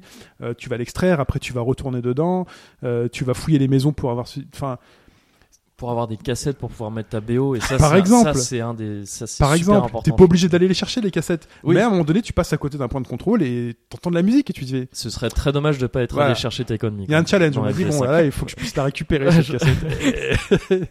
et t'y vas, et t'y vas. Mais euh, mais MG5, je le prends pas comme un monde ouvert tel que, bon, on va le redire, mais tel qu'un GTA ou qu'un Assassin's Creed le propose. Il y a Ouais, un, il y a un y a sens dans le choses. chemin. Tu sais, euh, c'est- c'est comme Don qui, qui terminera jamais MGS5 parce qu'il était resté bloqué sur j'essaye de recruter tous les personnages possibles. Donc à chaque fois qu'il Ah voyait ouais, quelqu'un, ouais. il le fultonnait et euh, il est resté bloqué sur ça. Il a, il est, il- sa base était remplie, il pouvait plus accueillir personne et tout. Il a passé son temps sur ça. C'est c'est le genre de petits détails en fait qui rallongent la durée de vie et parfois à, à outrance. Ce serait trop beau qui de fultonner tout le monde et t'as un monde vide parce que t'as tout le personne. monde et tu tues finalement tout ton gameplay tout seul Voilà. en, Voilà. en recrutant tout le monde. Malheureusement, ça marche pas comme ça. Non. Faut mieux les choisir, hein, faut bien les recruter. Euh, Que ensuite- des- que des voilà. En tout cas, je dans pense Mansion. qu'MG5 pour moi n'illustre pas le, les, les, les dérives qu'il peut y avoir dans. Non mais là c'est pas les dérives, là c'est pour dire euh, qu'est-ce que ça apporte. Ouais, Et ça ça rapporte, apporte. ça rallonge une Voilà. sorte de durée de vie parce que ça ça rajoute des mini objectifs sur les maps et ça te rajoute des objectifs, De ce point de ça te rallonge des, des points de des, Mais tel des- que tu l'as décrit, je te C'était négatif au départ. Bah Tel que Tu tu l'as décrit. personnellement blessé. Non, parce que je sais que Hobbs n'a pas fait MGS5. Et moi, ce que euh, ça fait quand même depuis c'est un qu'il est grand sorti regret, le jeu, et euh, ça fait depuis qu'il est sorti le jeu, je lui dis, mais j'aimerais bien qu'il le fasse parce que je suis sûr qu'il changera d'avis le jour où il l'a fait. Et là, il me dit qu'il le je fait suis pas pour une négatif, raison mais que c'est je trop ne long. pas. euh, c'est trop Mais long. après Non. MGS5, je trouve que c'est c'est un cas particulier parce qu'on sent vraiment ce genre de jeu euh, un petit peu euh, qui porte les cicatrices de son développement un petit peu euh, un petit peu chaotique et surtout euh, manifestement un peu rushé sur la fin. Un peu. Ouais, mais, Euh, et comme euh, comme d'autres jeux avant lui. Hein, mais l'ambition est là. C'est-à-dire qu'on nous a vendu un a- truc et voilà, l'ambition, mais elle, est, elle est là. il y a l'ambition, mais il c'est pas forcément très bien concrétisé, je trouve. J'ai vraiment l'impression que le jeu voulait faire un petit peu autre chose avec son monde ouvert et qu'il ne le fait pas. visible. Peut-être. Euh, Le fait qu'il n'y a rien d'autre euh, en- entre les bases que des animaux euh, Hmm. À chasser, on ne sait pas trop pourquoi. Enfin, si pour sa section zoologique dans, dans sa base, mais euh, C'est l'ONU, ouais. hein, quand même. Donc je pense, pardon, C'est pour l'ONU. c'est pour l'ONU, c'est important. Ouais. mais, Mais, mais euh, du coup, en termes d'immersion, est-ce que ça atteint son objectif? Est-ce que vous êtes plus rentré dans ce jeu-là? Ah, êtes moi, je suis, dans les euh, autres quand je Ouais, joue à oui. MG5, moi, je suis un, mon soldat avec ma bite et mon couteau euh, perdu en Afghanistan ou dans une forêt africaine. euh, Ils ont voulu Ouais. cette putain de guerre. Ouais. ah, Ouais. Voilà. mais il y a un genre, truc, euh, je trouve, dans MGS5 qui marche ex- extrêmement bien pour le- Bon, ça a bien l'immersion, c'est fonctionné les, pour vous deux. Donc, les trajets en hélicoptère. Ah, bah, c'est- chiant au début. C'est des écrans de c'est des écrans de chargement maquillés. Enfin, c'est une base euh, en gros qui, c'est un QG mobile ton hélicoptère. Mais euh, et quand tu te fais larguer justement sur une mission, t'as des longs moments en fait avant que t'atterrisses vraiment. Quand t'as appuyé sur le bouton où tu voulais atterrir, il y a tout un moment où l'hélicoptère il trace et puis il atterrit. Mais en, et en fait, tu vois ce décor comme ça, t'as l'impression d'un clip de Toto. Enfin, tu sais, un truc Ah, euh, Africa, je sais pas quoi, un clip comme ça où, et t'écoutes ta propre musique. Je dis Toto parce que c'est le genre de musique Ouais. que t'as euh, dans le jeu. Et je trouve que ça, pour l'immersion, euh, alors que ça ne sert à rien dans le jeu concrètement, enfin je veux dire en termes ludiques, euh, je trouve que ça joue énormément pour l'immersion. Ouais, mais pour moi, l'immersion, elle, elle- elle apporte au ludique. Donc pour moi, ça sert à quelque chose. Tu vois, tu D'accord. vois ce que je veux dire? Pour Ouais. moi, ça sert mais c'est- clairement. ouais. Ça sert clairement le fait que je vais trouver du Mais plaisir c'est derrière pour ça et que, que t'es à fond dans la réalité virtuelle du coup. voilà, voilà, Et voilà, la boucle est bouclée. Ouais, exactement. Hobbs. tout se tient. Euh, non, euh, peut-être euh, passer justement au, au coût amoindri euh, qui est Oui, les coups finalement parce que amoindris. c'est Ouais. c'est quelque chose de très euh, actuel aujourd'hui. On sait qu'Ubisoft a cet argument-là. Euh, T'en parlais euh, juste avant en, en off pour le côté euh, on prend un même modèle, on a un template et on le duplique Enfin, pas dans leur une autre. argument. Non, c'est pas leur argument, ouais, bien ouais, sûr. c'est- ouais. Je m'exprime mal, mais euh, mais l'idée c'est de reprendre certaines certaines bases. noir sur blanc la quand même dans leur communication financière. Hein. Et, ils disent alors nous, ce que l'on aime, c'est créer des univers riches, immersifs, ouverts, où le joueur peut se déployer librement. Et eux disent on, on pense qu'on est mieux là-dedans que nos concurrents parce qu'on arrive à créer des univers qui sont plus attachants. Mm. C'est écrit noir sur blanc. Et puis après derrière, tu as une logique de coût, c'est-à-dire que quand tu as des développeurs qui ont été formés à créer ce type de jeu, euh, sur euh, un Assassin's Creed. Après, les mecs, tu pourras, je, je- l'exemple n'est peut-être pas bon, mais ça sera quand même plus facile de faire bosser ces mecs après sur un autre jeu open world qui puisse être un jeu de bagnole ou un jeu, peut-être pas un jeu de bagnole parce qu'il faut un moteur un petit peu particulier, mais Euh, euh, quoique, un, parce un que jeu y de a snow, des etc. Par exemple, euh, les anciens de qu'on fait Red Dead, pour la plupart, sont des anciens de Mythos Madness. Donc, ils avaient de l'expérience de- du monde ouvert. Ouais. C'était un jeu de voiture qui était, on pouvait Ouais, se très bien. Londres, Ouais. Paris, tout ça. Bah, c'est les anciens de, Ouais. de Mythos Madness. Mais l'idée générale, c'est là de- où elle est, quoi. Ouais, l'idée générale, c'est d'avoir une espèce de, de pool immense de compétences humaines, de middleware, que- de moteur 3D, etc., etc., qu'après tu vas pouvoir décliner sur un, jeu, un type de jeu, deux types de jeux, trois types de jeux, etc. Je, je Ça, lève ça le doigt. euh, Ça, ça bien. Madness, il est pas sorti avant GTA 3. Il est sorti avant. Ah bien oui, Bah, je sur pense que c'est celui-là mon premier open world en fait. mais non, mais vraiment parce que je reprends les questions du début, mais c'est vrai que je sûr que Madness, si, oui, genre. Là, j'avais un plaisir vraiment à aller où je voulais, m'arrêter au feu rouge. Je me dis, attends, je peux m'arrêter au feu rouge et Et euh, dans une ville complète Ouais, ouais, ouais. cartographiée, on t'avait la, la, non, non, mais euh, la là, correspondance. j'ai un souvenir. Euh. J'ai un souvenir sur le PC de ma copine parce qu'elle avait un PC plus euh, récent que le mien. Elle a vu un Noël plus récent que le mien. Du coup, j'allais installer Midtown Madness dessus et je, je jouais chez elle. Ok, voilà. Mais on change totalement de, de trucs, mais c'est vrai que. Donc, c'est des anciens de Midtown Madness sur Red Dead Ouais, Redemption. ouais, ouais. Mais pour revenir sur Ubisoft, parce que ça, ça fait quand même euh, pas mal de jeux qui sont sur cet univers. Donc t'as du Far Cry, t'as Assassin's Creed, t'as The Crew, t'as Ouais. Steep, t'as Ghost Recon, t'as The Division. Enfin, c'est quand même euh, Ouais, un- T'as 10 titres sur 5 ou 6 genres différents, quoi. C'est, c'est très significatif, ouais. Et Ouais. c'est surtout que tu sens euh, au-delà du, au-delà de la technologie, comme tu le disais, euh, qui est effectivement la technologie et des compétences des, des gens qui travaillent dessus, c'est que tu as vraiment une recette aussi qui, est, Mhm. qui, qui est la même, quoi, vraiment. C'est là, c'est, c'est, et c'est ça qui commence à se voir le plus, je trouve. Et c'est peut-être pas pour rien qu'ils ont dit cette année, on va peut-être pas sortir de Assassin's Creed, ouais. on vous met un petit film quand même pour patienter, vous inquiétez pas. Mais euh, mais oui, parce qu'il faut, il est peut-être un peu temps de la revoir. Ça devenait presque comique de dans tous les open world Ubisoft d'avoir des trucs à grimper pour euh, pour déployer la map, quoi. Tu vois, enfin c'est c'est euh, c'était une recette copiée à un tel point que ça commençait. à Mais toi, ça ne te refroidit pas, toi, justement, grand fan d'Assassin's Creed. Ben, moi, je, moi, je trouve un certain plaisir aussi, hein, mais- dans le, le côté d'explorer des Ouais, mondes toujours un peu aussi. différents, le côté carte postale, le côté euh, vraiment, ils arrivent à travailler un monde pour C'est que. leur c'est leur but. Enfin, c'est c'est Oui, bien vraiment sûr, ce ouais. qu'ils visent. ouais. Ouais, ouais, ouais, on parlait d'agence de voyage, c'est exactement ça. C'est quoi. c'est, euh, c'est quelqu'un de chez Ubisoft qui l'a dit, ouais, exactement ça. Je sais Euh, ouais, Mais pour revenir sur les euh, sur Même les- s'il y a des efforts, attends, juste Ouais. par rapport à ça, par exemple, Assassin's Creed Black Flag, pour moi, vivre mon côté marin, je me suis en bateau, je vais où je, vais où je veux, ça c'était un, un rêve de gosse, quoi, de vraiment d'aller sur chaque île, de, trouver des trésors avec ta carte. euh, Enfin, ça, c'est encore décuplé par rapport à. Ils ont fait des efforts sur certains épisodes quand même. Après, sur le côté amortissement des coûts, il y en a un qui a fait très- ça très bien. On va revenir encore une fois sur GTA. Mais sur GTA 4, les mecs ont construit leur parc d'attraction. Donc c'est New York, c'est la ville. Ils ont construit une première histoire dedans. Voilà, qui, on est allé au bout. Et derrière, les add-ons, quand les mecs te sortent Ghetto-Knee et Ouais. euh, The Lost and Damned, c'est simplement de nouveaux scripts. La ville est la même, le terrain de jeu est le même. Ils ont juste retourné des cutscenes, euh, rajouté euh, des personnages et des missions dans la ville. Mais tu explores exactement la même ville. Ouais, mais avec Ubisoft, c'est pas c'est pas dans ce sens-là, c'est que le côté C'est transjeu. Imaginons Ouais. euh, Beyond Good and Evil, le, le prochain. Imaginons que ce soit exactement la même formule qui soit transposée dans un truc un peu indien. Ça va être, euh, c'est dommage quoi. Ce serait, il y avait des particularités propres à la licence. euh, Peut-être qu'ils auraient pu en faire autre chose. Et là, ils vont juste par principe presque d'économie, de souci de d'efficacité parce qu'ils savent que ça marche et que ça plaît à un certain public, de, de le rappliquer à grande échelle. Et voilà, c'est un peu le risque. Tout. Tu te dis un peu que si Tetris sortait aujourd'hui, ça serait un open world. Ouais, tu sais. oui, c'est ça. Et tu te demandes, mais comment ça serait possible Ouais. Mais il y a moyen, ouais. donne- donne-leur pas des mauvaises idées. Mais il y a presque un côté, ouais, il s'enferme presque en fait là-dedans, je Mm. trouve euh, paradoxalement dans ce dans cette dans cette recette euh, qui euh, de, dans le principe et la liberté, il s'enferme un petit peu. Mm. Et euh, et je sais plus où je voulais en venir avec ça. Il y avait non mais si il y avait quelque chose. Mais en même temps, ils Moi, je peux s'enferment. rebondir, je peux rebondir, j'ai quelque chose à dire. Mais du coup, ça laisse le champ libre aussi à pas mal d'autres développeurs pour innover là où les gros studios sont focalisés sur ce monde d'open world. Et t'as de plus en plus de jeux, enfin, notamment sur qui au contraire prennent un, un contre-pied parfait et qui, eux, euh, t'offrent un univers très fermé avec une narration incroyablement rigide. Et euh, tout va se passer exactement comme les développeurs ont prévu que ça se passe. Ouais. Voilà, mais après la question, je sais même pas si on se la pose dans ce podcast, mais le, on a l'avenir de, de, de l'open world, mais on a l'impression qu'en fait on peut pas aller plus loin que l'open world dans le principe. L'open world c'est un peu le, le, principe un peu final du jeu vidéo Bah, quoi. dire, c'est, est-ce que c'est le Euh, but ultime Si, c'est, le, c'est c'est la un- voilà, question. c'est Mais ça. euh, un but, je pense, mais tu peux pas, tu Ouais. peux pas résumer ça en disant que c'est le, but ultime du jeu vidéo. tu vois, mais si. Ubisoft veut par exemple un progresser d'un pas, point de ouais. vue technologique, enfin on sait pas trop où tu pourrais aller quoi. Enfin, mais c'est c'est pour ça. Oui, mais Voilà. en fait, oui, c'est un peu ça. Oui, voilà, pardon. C'est ça que c'est ça que je voulais dire, c'est que dans ce côté de s'enfermer, c'est qu'effectivement, ils ont ils ont déjà, un- c'est un peu au bout là déjà de, de, de ce que tu peux faire avec, et c'est en ça que je trouve que même s'il y a des un axes d'amélioration, c'est ce qu'on va voir juste après. euh, Voilà. Dans la Oui, c'est vrai. ouais. Mais c'est des mais ça pousse Ça va pas compliqué, vraiment la enfin, formule elle-même. quoi. bien sûr, ça, ouais. la- ça l'améliore. Après, on parlait de template dans le, dans le truc, c'est amortissement des coûts parce que les jeux basés sur le même template, mais c'est vrai qu'il y a peut-être des choses à faire sur euh, arrêter d'aller sur un point lumineux pour euh, déclencher sa mission, arrêter de parce que enfin le, le moteur, leur moteur, le moteur fonctionne comme ça quoi. Assassin's Creed, le premier Assassin's Creed, on lui reprochait, le reprochait finalement de faire tout le temps la même chose. C'est-à-dire que ta mission, elle était cadrée et tu faisais exactement les mêmes actions. La première action était la même que la première action de la dernière mission. Tu faisais exactement tout dans les mêmes séquences. Mais ça évolue, hein. Mais, euh, Mais ça a évolué. Mais au final, on retrouve un schéma. C'est-à-dire que quand Watch Dogs sort, par exemple, on fait OK, c'est Assassin's Creed dans un monde euh, moderne. Mais c'est pareil pour les autres, hein. Far Voilà. Et les autres. Voilà, c'est exactement. Mmh. euh, Bon, voilà, si on dit la même chose, c'est très bien.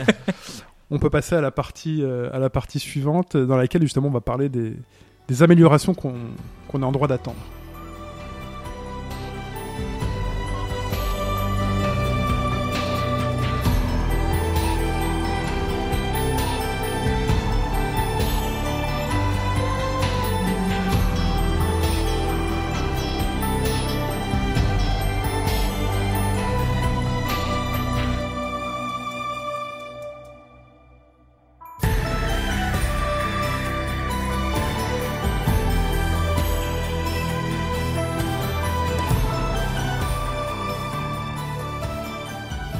Et donc, ces améliorations, on dit qu'on est en droit de les attendre, parce que quand même, on est joueur, c'est nous qui payons, donc on a ce droit.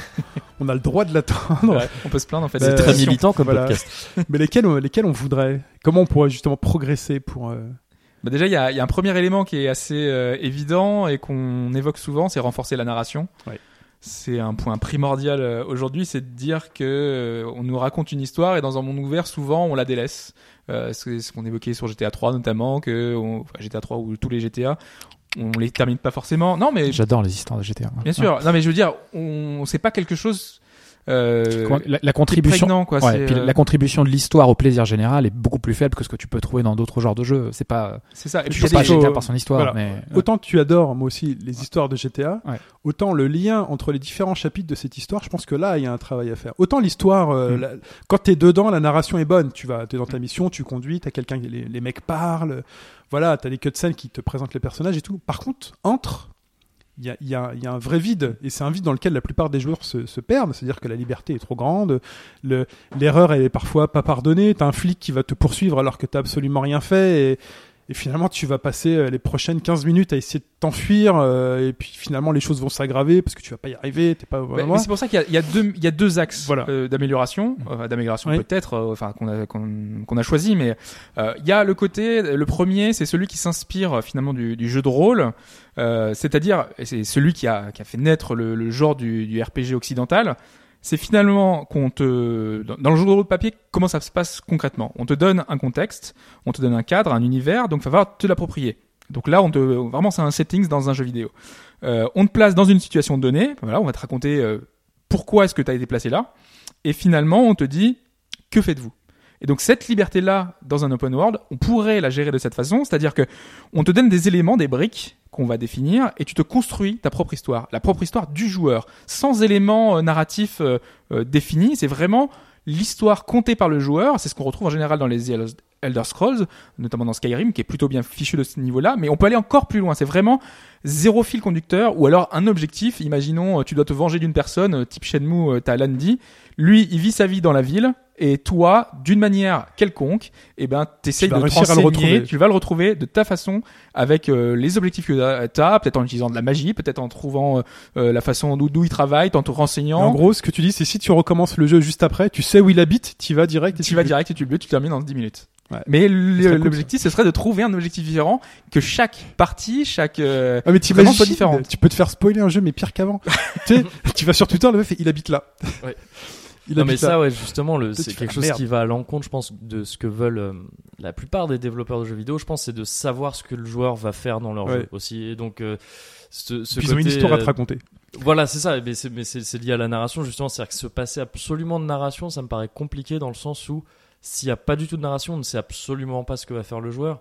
Et ça devient soit peu souhaitable pour quelqu'un qui veut te faire faire quelque chose à la base, soit beaucoup trop compliqué. Alors, enfin, euh, C'est vrai, mais on peut te proposer euh, plein de moyens. ouais. Par Ouais. exemple, moi je pensais à, euh, on- t'as t'as une montagne au loin, donc du coup là c'est un objectif difficile à atteindre parce que c'est une montagne Euh, et on te propose différents choix. Donc soit tu essaies de trouver un chemin en marchant, soit tu essayes de construire quelque chose qui va permettre de l'atteindre, soit tu as des, des, des croyances ou des choses qui te permettent de de, de voir d'apprendre des choses. Peut-être il y a un raccourci, passer sous la montagne. Tu vois, on te fixe différents objectifs et différents moyens. On te propose suffisamment de liberté pour que avec le monde que tu as, tu as tellement de liberté que tu puisses faire ce que tu veux et que chaque aventure soit différente et propre au joueur et que ce soit son, le joueur qui raconte son histoire finalement. Toi, tu commences ton euh, GTA ou ton GTA like, tu prends une voiture, bon, tu conduis, t'écrases un mec, bon, pas de peau, et en fait, euh, C'était le final du non même pas, non même pas, c'est t'as sa famille, euh, non mais t'as sa famille qui va commencer à porter plainte contre toi, il te faut des sous pour euh, pour t'acheter un avocat, tu fais ah bah là t'es un peu dans la merde parce que ça. tu te rends compte que son cousin il est pas super content, il est un peu teigneux, il va te chercher, alors que t'as le mec, t'as Moguri, il va faire sa partie, tu vois, il va renforcer une petite vieille, ça c'est pas grave. Voilà, euh, c'est ça. Et puis euh, je continue ma vie finalement. Voilà. Bon, je suis un peu hanté quand même par Voilà. cette- Ouais, par exemple, tu peux avoir un fantôme qui viendra te chier. mais Ça euh, pourrait être marrant. mais c'est dit en termes de narration, je trouve que pour revenir rapidement dessus là sur GTA 5, vous parlez de GTA 5 et du fait que c'était un peu vide entre les missions. Je trouve que justement euh, ce que fait GTA 5, c'est une des améliorations. Enfin, on peut attendre euh, euh, ce qu'il faisait de manière plus poussée encore à l'avenir, c'est que ça passe par plein de petits détails, mais déjà la mise en scène de GTA 5, je la trouve vraiment très exceptionnellement bonne. Ouais, ils ont arrêté pour certains les, les petits halos lumineux dans lesquels tu vas pour déclencher C'est ça. ouais. Et, et, et c'est que même en termes de mise en scène, il y a, y a tout un truc. Alors la mise en scène dans le jeu vidéo, ça implique plein de choses. Ça implique le placement de la caméra, la prise en main de la caméra par le jeu ou par toi, le fait que le jeu prenne les contrôles pour toi ou pas. Et dans GTA 5, c'est super bien maîtrisé ces moments où tu bah, tu marches et puis en fait d'un coup en fait t'as pas fait gaffe mais le jeu c'est lui qui contrôle ton perso d'un coup t'es rentré Ouais. dans une cutscene t'as même pas vu que La, c'était la- le cas la transition entre le côté open world et le moment où la narration reprend le dessus. Ouais. ouais, voilà Ouais. elle est elle est fluide enfin Ouais, elle est- avec un style très cinéma. c'est ça Ouais. ouais. Avec Et- les codes et- qui sont cassés. Avant, on aurait pu s'attendre à aller dans un endroit, écran noir, et puis la, la c'était le, séquence. voilà, c'était le cas ne serait-ce que dans l'épisode pré- Ouais. précédent en fait Mais là, tu vas dans un endroit, tu dis, tu y vas, donc tu y vas naturellement. Là, tout d'un coup, tu vois une porte qui s'ouvre, quelqu'un qui sort en Mm. courant, et, ça. et, ça a commencé, quoi. Et, c'est, et, c'est, l'open world, c'est peut-être ce qu'il y a de moins cinématographique euh, dans le sens où euh, il n'y a aucun euh, contrôle sur, euh, sur ta Mm. caméra, sur tout ça. Mais souvenez-vous, Red Dead Redemption, alors, je sais plus si c'était un des premiers qui l'avait fait, mais Red Dead Redemption, quand tu te, justement, le désert. Comment faire pour peupler un désert Comment faire pour rendre intéressant le fait d'une balade dans le désert Et ben là, t'avais quelqu'un qui te demandait de l'aide, une diligence qui passait et qui se fait poursuivre par des, euh, par des bandits. Donc t'avais le choix d'y aller, de pas y aller, d'aider la personne, de pas l'aider. Quelqu'un qui se fait pendre, soit tu, enfin, déjà là, t'as, un début Ça- de truc et tu n'amènes rien derrière. Et de pourtant, ça moi- une fonction ludique et une fonction Ouais. de création d'univers aussi. Quoi. Et pourtant, Red Dead, moi, m'a laissé Ouais. totalement froid. Je suis resté trois Mm, heures pareil, dessus ouais. et j'ai pas réussi à accrocher. euh, J'avais pas ce- cette envie de découvrir finalement Mm. ce, ce désert et, et de, de rencontrer ces gens. Voilà, alors, je- que, alors que derrière, maintenant que The Witcher 3 est, est passé, puisqu'on est dans ce qu'on est en droit d'attendre, moi j'aimerais bien que cette personne à qui je, que je sauve, euh, qui va se faire pendre, euh, bah, finalement derrière me remercie et m'amène su- sur peut-être quelque chose de sur quelque chose de plus grand et que finalement le, la personne qui se fait pendre et la sauver ce soit pas la finalité dans l'open world mais que finalement ce soir on se dit tu vois ça peut-être que ça peut t'amener quelque part Oui, bien sûr. tu vois, et que peut-être que ça aura un- une incidence sur une des missions que tu feras plus tard où le mec reviendra pour t'aider en te disant, tu te souviens, je t'ai dit que je t'aiderais. C'est ce que fait très bien The Witcher 3. Voilà. effectivement. Et donc, les et The Witcher quêtes à la 3, con, euh, euh, Clairement là-dessus, ils ont mis un nouveau standard Mm. en termes de quêtes secondaires et de, de- et de narration, et on peut s'attendre à ce que ce, autant l'open world est devenu un standard, autant ce type de narration-là, il faut que maintenant ce soit la, Oui, mais la, la base, quoi. Autant la narration est excellente, autant je trouve que dans The Witcher 3, il reste encore un problème, c'est un problème de rythme. C'est-à-dire que tu peux passer... Euh, avant de rentrer dans ta mission, des fois tu as des, des- un peu des urgences euh, liées à un événement précis, et tu as quelqu'un à retrouver, il y a quelque chose de, voilà, de très précis, et tu vas passer ton temps à tuer tous les bandits sur la route. Tu vois, tu as, tellement d'activités autour que qui casse ton rythme. Tu dis, bah aujourd'hui, enfin là, euh, ce soir, euh, je vais passer ma soirée à euh, bah, aller trouver tous les trésors qui sont dans ce petit coin-là. Et après, tu reprends ton histoire. Mais ça t'a totalement, totalement cassé dans ton aventure que t'avais, euh, que t'avais. Même Ah, si ça tu- fonctionne extrêmement bien, mais il y a sans doute des efforts à faire à ce niveau-là pour que ta narration soit mélangée aux activités que tu puisses faire, que ça apporte quelque chose à ton truc, Mm. que, que le prochain PNJ avec tu devais parler, auquel tu devais parler te dise ah t'as tué tel truc et donc euh, ça va t'apporter quelque chose à- au scénario. Il y a, il y a sans doute des, des, des travails, des liens de cause à effet à prendre qui soient beaucoup plus importants que que ce qu'on a aujourd'hui quoi. Mm. Moi j'aimais beaucoup moi le début de Shenmue. pour revenir à chez nous. Mm. J'en ai déjà parlé plusieurs fois, mais ton, ton père meurt et euh, les mecs étaient en voiture noire, quoi. Et t'as pas eu un point qui te dit va à tel endroit de la ville, t'as pas eu euh, tiens va parler à telle personne et tout. C'est bon bah je, sors de chez moi. Et, euh, et je croise quelqu'un et automatiquement le jeu va poser la première question c'est bonjour euh, vous auriez pas vu une voiture noire l'autre jour? Partir et euh, pour moi ça c'est le fantasme ultime et j'aimerais euh, que ça revienne dans les open world on le voit plus mais moi j'aimerais juste que tu aies un but et que finalement tu partes de cet indice là et que tu laisses le truc se dérouler c'est pour ça que la narration dans Shenmue on en a peut-être un sou- souvenir idéalisé mais euh, mais pour moi, elle est, elle est, elle est parfaite. C'est-à-dire que la Mm. narration, elle était tellement naturelle. Tu rentres dans ce monde-là, et c'est pour ça qu'on peut le considérer comme un monde ouvert. C'est tu rentres dans ta rue, c'est ta rue. Tu peux pas aller à droite. Tu peux, enfin, tu, tu commences forcément dans ta rue. Et ta rue, elle a plein de détails. Aujourd'hui, une rue dans GTA, euh, voilà, t'as un fast-food, un machin. C'est- juste une rue sur laquelle tu peux éventuellement écraser des personnes et passer très vite en voiture. Mais là, tu avais ce côté euh, avec une échelle plus petite qui te permettait d'aller exploiter chaque détail. Et tu te rendais compte que chaque détail bah, avait été exploité. C'est-à-dire que chaque porte, enfin, tu avais un plan, bah, tu pouvais aller voir le plan, tu pouvais, euh, tu pouvais aller parler à cette personne, même s'il n'y en avait pas énormément. C'est un jeu de, des années 90 quand même. Je crois, hein. c'est 2000 ou 90 C'est 99. 99, voilà. Mm. Donc, enfin, j'ai pas totalement tort. Oui. Mais, mais, euh, mais voilà, aujourd'hui, il manque un peu ce truc-là. Et quand je dis qu'on n'est plus capable aujourd'hui de faire un chez nous, parce qu'on n'est plus capable de faire un open world dans lequel on te dit pas, Ouais, À sur quel- la map avec à le quel petit, endroit il faut que euh, tu la petite croix, le petit truc.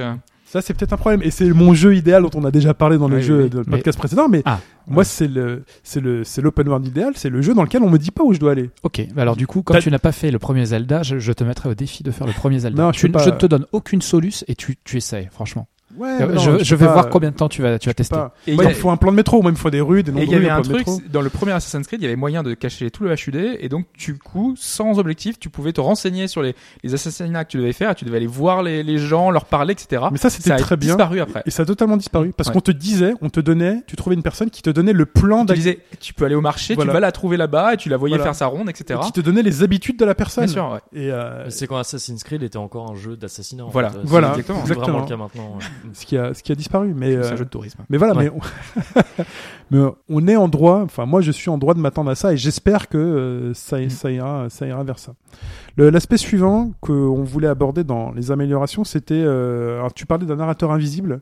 Oui, moi finalement c'est un peu tout ce qu'on a Ouais. dit là sur euh, sur GTA, sur Shenmue, c'est euh, nous raconter l'histoire au travers euh, de d'un fil conducteur qu'on peut toujours améliorer avec de la mise en scène. Vraiment, c'est exactement ce qu'on a dit. Donc euh. on passons au point suivant voilà. qui est donc des interactions très limitées et en gros pour toi il te faut des progrès d'IA. euh, Ah, parce que l'IA, cette- bien sûr. Ouais, c'est Ouais. Je pense que c'est le Valley, c'est le, c'est ce qui serait- c'est ce qui te ramène à, à cette à cette à cette incohérence le plus souvent, je trouve. euh, L'intelligence artificielle dans le jeu open world, mais même en dehors dans d'autres jeux, est complètement est complètement idiote. ouais. Ouais, C'est c'est le principal facteur qui te sort de, enfin, qui te qui te sort de, de ton immersion, non? T'arrives, Euh, t'es- t'es paumé dans un dans un village, enfin, tu vois, dans, dans Skyrim, t'arrives, tu es au haut d'une montagne, il y a un village, tout est incendié, il reste juste une taverne, tu rentres et le gars, t'as envie de lui poser la question, qu'est-ce qui s'est passé, tout ça, et lui, tu fais, vous voulez une chambre Ouais. Enfin, tu fais, ou qu'est-ce que vous avez? C'est c'est frustrant de se dire qu'on peut pas se renseigner sur le monde euh, autour de, de toi, lui dire qu'est-ce qui s'est passé, comment ça va, je sais pas, il y a, il y a des, des, des choix, des lignes de dialogue euh, qu'on devrait avoir comme dans les années 80 où déjà il y avait c'était plus poussé avec des fois c'était juste des mots à, à raconter ou alors des fois des lignes de texte qui te laissaient libre de, de, de, de choix et là il y a une régression totale et il y a vraiment un travail sur l'IA. Enfin, Alors, il y a est-ce que là, c'est on- une régression parce que l'échelle augmente Bien euh, sûr, énormément? C'est- Pour toi ça c'est de l'IA, pour moi ce serait du script ça. Ça c'est euh, le sûr. fait que quelqu'un te parle. Mais c'est déjà une avancée par rapport à ce qu'on a aujourd'hui, c'est Oui. ce que je veux dire. Et après, oui, le but ultime, c'est qu'on puisse avoir une vraie conversation avec le n'importe quel personnage, qui va donner lieu à des répercussions à chaque fois, parce que si les gens sont intelligents, ça va devenir. En fait, il faudrait juste qu'ils foutent un chatbot dans chaque personnage. Quoi. euh, Non mais euh, Non mais c'est- le truc c'est qu'actuellement dans la plupart des open world t'as vraiment euh, C'est linéaire, hein. t'en as un peu plus mais t'as t'as t'as deux comment dire deux euh, t'as une hiérarchie des PNJ t'as Ouais, les PNJ ouais, importants euh, avec lesquels tu peux vraiment discuter parce qu'ils ont ils ont pas forcément un rôle ultra central dans l'histoire mais Mhm. euh, voilà tu c'est des vrais personnages et tous les autres qui sont juste des piétons qui attendent de se faire écraser dans un GTA ou euh, ou des, des, des, des gens qui tracent comme ça dans Mhm. un Skyrim euh, et, et peut-être que arriver à faire en sorte c'est con mais je veux dire ça, ça, re- ça reproduit finalement assez bien ce qui se passe dans la vie de chacun. Euh, Les, les passants, les badauds que tu croises dans la rue, tu t'en fous, tu vas pas leur parler. Ouais. Mais tu sais, au fond de toi, t'es convaincu que si c'est une vraie personne et que tu peux lui parler, que tu peux potentiellement euh, avoir une conversation avec, avec elle et que c'est une vraie personne derrière. Là, dans un open world, et on rejoint encore une fois le Canny Valley, tout ça, tu sais pertinemment que c'est juste un PNJ qui ne sert à rien. Là où euh, je veux Peut-être reconnaître une arriver à- enfin, ce que je qualité. veux dire, c'est que Ouais. peut-être arriver à, à- à réduire la frontière entre les. PNJ importants. Et là, justement, ça me fait penser à un jeu que j'ai beaucoup critiqué, mais au moins qu'on peut lui reconnaître ces qualités-là, c'est Watch Dogs, où finalement chaque personne que tu vas croiser, même si finalement tu te dis, on s'en fiche un peu, mais chaque personne que tu croises, elle a un nom, un prénom, ah oui, des petits. c'est- Elle- ouais. et elle a un petit passif, une histoire, euh, une histoire à elle, une Mm. obsession ou un truc comme ça. Après derrière, si tu lui colles un petit chatbot, euh... non mais Mais sans aller jusque là. non mais c'est peut-être une c'est peut-être une voix, mais coller bien un chatbot euh, général dès que tu parles à un personnage, il va te parler en fonction du contexte, de l'endroit dans lequel il est. les gens et vont de la trouver ça personne- chiant, mais. euh, Ouais. Ouais, Oui, non, mais tirer c'est- une c'est- fois, C'est le genre de. de, de tirer une fois, deux fois, il te dirait oui bonjour, qu'est-ce que tu veux? Bah je veux bien euh, que tu m'indiques où est le, le prochain arrêt de bus. Alors si y a un arrêt de bus, il va te dire bah voilà, il est il est là-bas. Si tu demandes si ça va, il te fait ouais, ça va. Non mais c'était Moulineux qui avait beaucoup travaillé ça et notamment dans les fables où il y avait déjà beaucoup plus il y a beaucoup plus d'interactions déjà Ouais. Ouais, chacun, chacun, est à son, chacun est à sa place et chacun a un rôle dans Fable. Ouais. Ouais. Ouais. Ça, c'était vraiment une particularité. Mais euh, Fable aussi, t'a- t'avais cette promesse d'immensité et de cohérence à la fois qui était. Enfin, c'est paradoxal. Normalement, tu peux pas avoir un monde aussi cohérent dans un univers aussi développé. alors il y a deux types de PNJ. Il y a les PNJ. Moi, j'en ai trois. J'en ai- Il y a Ah, trois. Il y a, il y a- vas-y. il y a trois castes. Il y a ceux qui sont vraiment importants. Tu sais, les mecs de la quête centrale. Après, t'as effectivement les personnages annexes qu'il est bien de ne pas tuer parce qu'ils peuvent te débloquer d'autres missions. Ouais. Et après, t'as la masse des anonymes qui ne servent à rien. Soit le tenancier qui va te vendre euh, de la potion, le mec à l'auberge qui va te proposer un lit, et tous Ça, les autres qui vont dire euh, bonjour, vous êtes nouveau dans le passage. euh, Ouais. Qui est, qui est le, le Ouais, PNJ on peut en mettre quatre, le sous-fifre Oui, ultime non, qui est le passant euh, le ouais, passant, voilà. celui qui Ouais. parle même pas, celui Non, parce tu que dans Fable, parler. c'est tout le temps les mêmes personnages. Quand tu vas à un endroit, tu retrouves tout le temps les mêmes. Ah non, non, enfin, ils sont un peu différents. Ils à ont, leur, fois. euh, ils ont leurs petites activités, Ouais. leurs petits horaires, Et etc. il avait même Ouais. le rêve ultime que euh, quand tu tues le père d'un enfant, euh, l'enfant puisse te dire pourquoi t'as tué mon papa? Ouais. Ouais. Tu vois. Ouais, il avait euh, plein de rêves. moi. Oui. Ouais. Ouais. Mais il est- Beaucoup d'idées. oui, pas- Mais il y avait quand même pas mal de, de, de- de choses qui, vers lesquelles il est allé. Il a quand même réussi à matérialiser répercussions, ses répercussions. Hein. Il y avait des quartiers qui se construisaient pas en fonction de qui t'avais tué. Bien sûr, il y avait des répercussions. hein. Bah, là, ce que tu dis euh, sur le. Ah, mais c'est peut-être pas là qu'il fallait en parler. Ah ouais, ce sera après, ouais. sur le C'est ça. Euh, ça me fait pas mal penser à Mm. ça. On parlera du Nemesis. Moi, je pense qu'il y a quand même une, enfin, l'une des clés pour pour la construction d'univers plus euh, plus cohérent, plus immersif. Pour moi, c'est vraiment l'échelle. Je pense que l'immensité, cette obsession de l'immensité, euh, en fait que euh, on on- on n'arrive pas, enfin, on n'a pas les moyens, tout simplement, on n'a pas la technique pour pouvoir créer un univers qui soit plus petit mais euh, mais plus cohérent. Ouais. Et euh, il y a un jeu comme ça qui a, qui a bien fonctionné, c'était Majora Mask, effectivement, Euh, le Zelda, donc le deuxième Zelda de la Nintendo 64, qui reprenait pas mal d'éléments euh, d'open world du premier, donc un monde assez ouvert, avec un cheval, avec les cycles jour et nuit, avec un petit peu de météo, et puis aussi toutes ces quêtes annexes qui étaient plus qu'annexes quand même, parce qu'elles te permettaient de débloquer des masques qui pour certains étaient vraiment très utiles dans ta progression. Et, Enfin, si c'était annexe quand même. Et, euh, mais surtout, euh, chacun avait son agenda. Le jeu ne se déroulait que sur trois jours dans un univers qui était grand pour l'époque, mais qui faisait plus petit quand même que, que of Time. Et le fait que le monde soit si petit et que euh, et que tout, tout le monde ait, sa, partition à jouer, euh, ça donnait quelque chose d'assez, je sais pas pour vous, mais moi j'avais trouvé ça super convaincant à l'époque, parce que toutes les personnes que tu rencontrais, tu peux dire, lui peut-être que là il va rien me dire, mais peut-être que je vais aller le voir euh, dans 10 minutes quand j'aurai débloqué autre chose, et il va devenir en fait un personnage qui est vraiment très intéressant. Et finalement, ça fait que dans, dans ce donc dans Majora Mask, Majora Mask, ouais, t'as euh, que des mecs de la caste 1 ou 2 presque, tu sais, dans l'espèce de la petite hiérarchie qu'on vient de dire. Quoi. Il y a, finalement assez peu de personnages qui sont vraiment vraiment inutiles. ouais. Ouais, c'est une- c'est Mais c'était possible parce que c'était dans un monde assez restreint et sur trois jours. La dimension temporelle jouait beaucoup aussi. Toi, Mais, t'avais- euh, ouais. ouais. C'est parce que ces personnages complètement inutiles, ils servent au premier point dont on a parlé là. Enfin, la narration, ils ont une fonction narrative et d'immersion, quoi. Juste à te. ils ont, ils Oui, sont nécessaires aussi quelque part. Dans une ville, il y a- pour les dans une ville, il y a du monde. Oui, voilà, ouais, c'est ça. ouais. ouais. C'est Ouais. c'est pas, ils sont d'un point de vue ludique. Alors si un peu dans un GTA, on avait dit qu'on en parlerait pas trop, mais je reviens tout Oui, oui, sur GTA. c'est- Dans un GTA, ils ont un intérêt ludique puisque comme tu le disais, tu peux leur rouler dessus, euh, tout ça. Mais ils sont avant tout là pour te créer un univers, quoi. C'est donc ils sont ils sont nécessaires, mais dans un un autre aspect de l'open world. Bah, tu marches dans la rue, t'entends quelqu'un au téléphone qui dit oui, mais l'autre c'est une connasse et tout Ouais. ça. Tu vas le bousculer, tu fais, eh, toi, fais attention, euh, je te casse la gueule. euh, Mm. tu vas avoir des carambolages. Ouais. Entre PNJ. Ouais. Tu vois. n'empêche, quand ça marche, quand ces réactions-là ne sont pas faites, notamment, on aura l'exemple qu'on chroniquera bientôt- bientôt de Mafia 3 où tu te balades avec un cadavre sur l'épaule et que les gens ne réagissent pas. C'est, Ouais. tu- tu- tu- ça te sort de l'expérience d'un coup.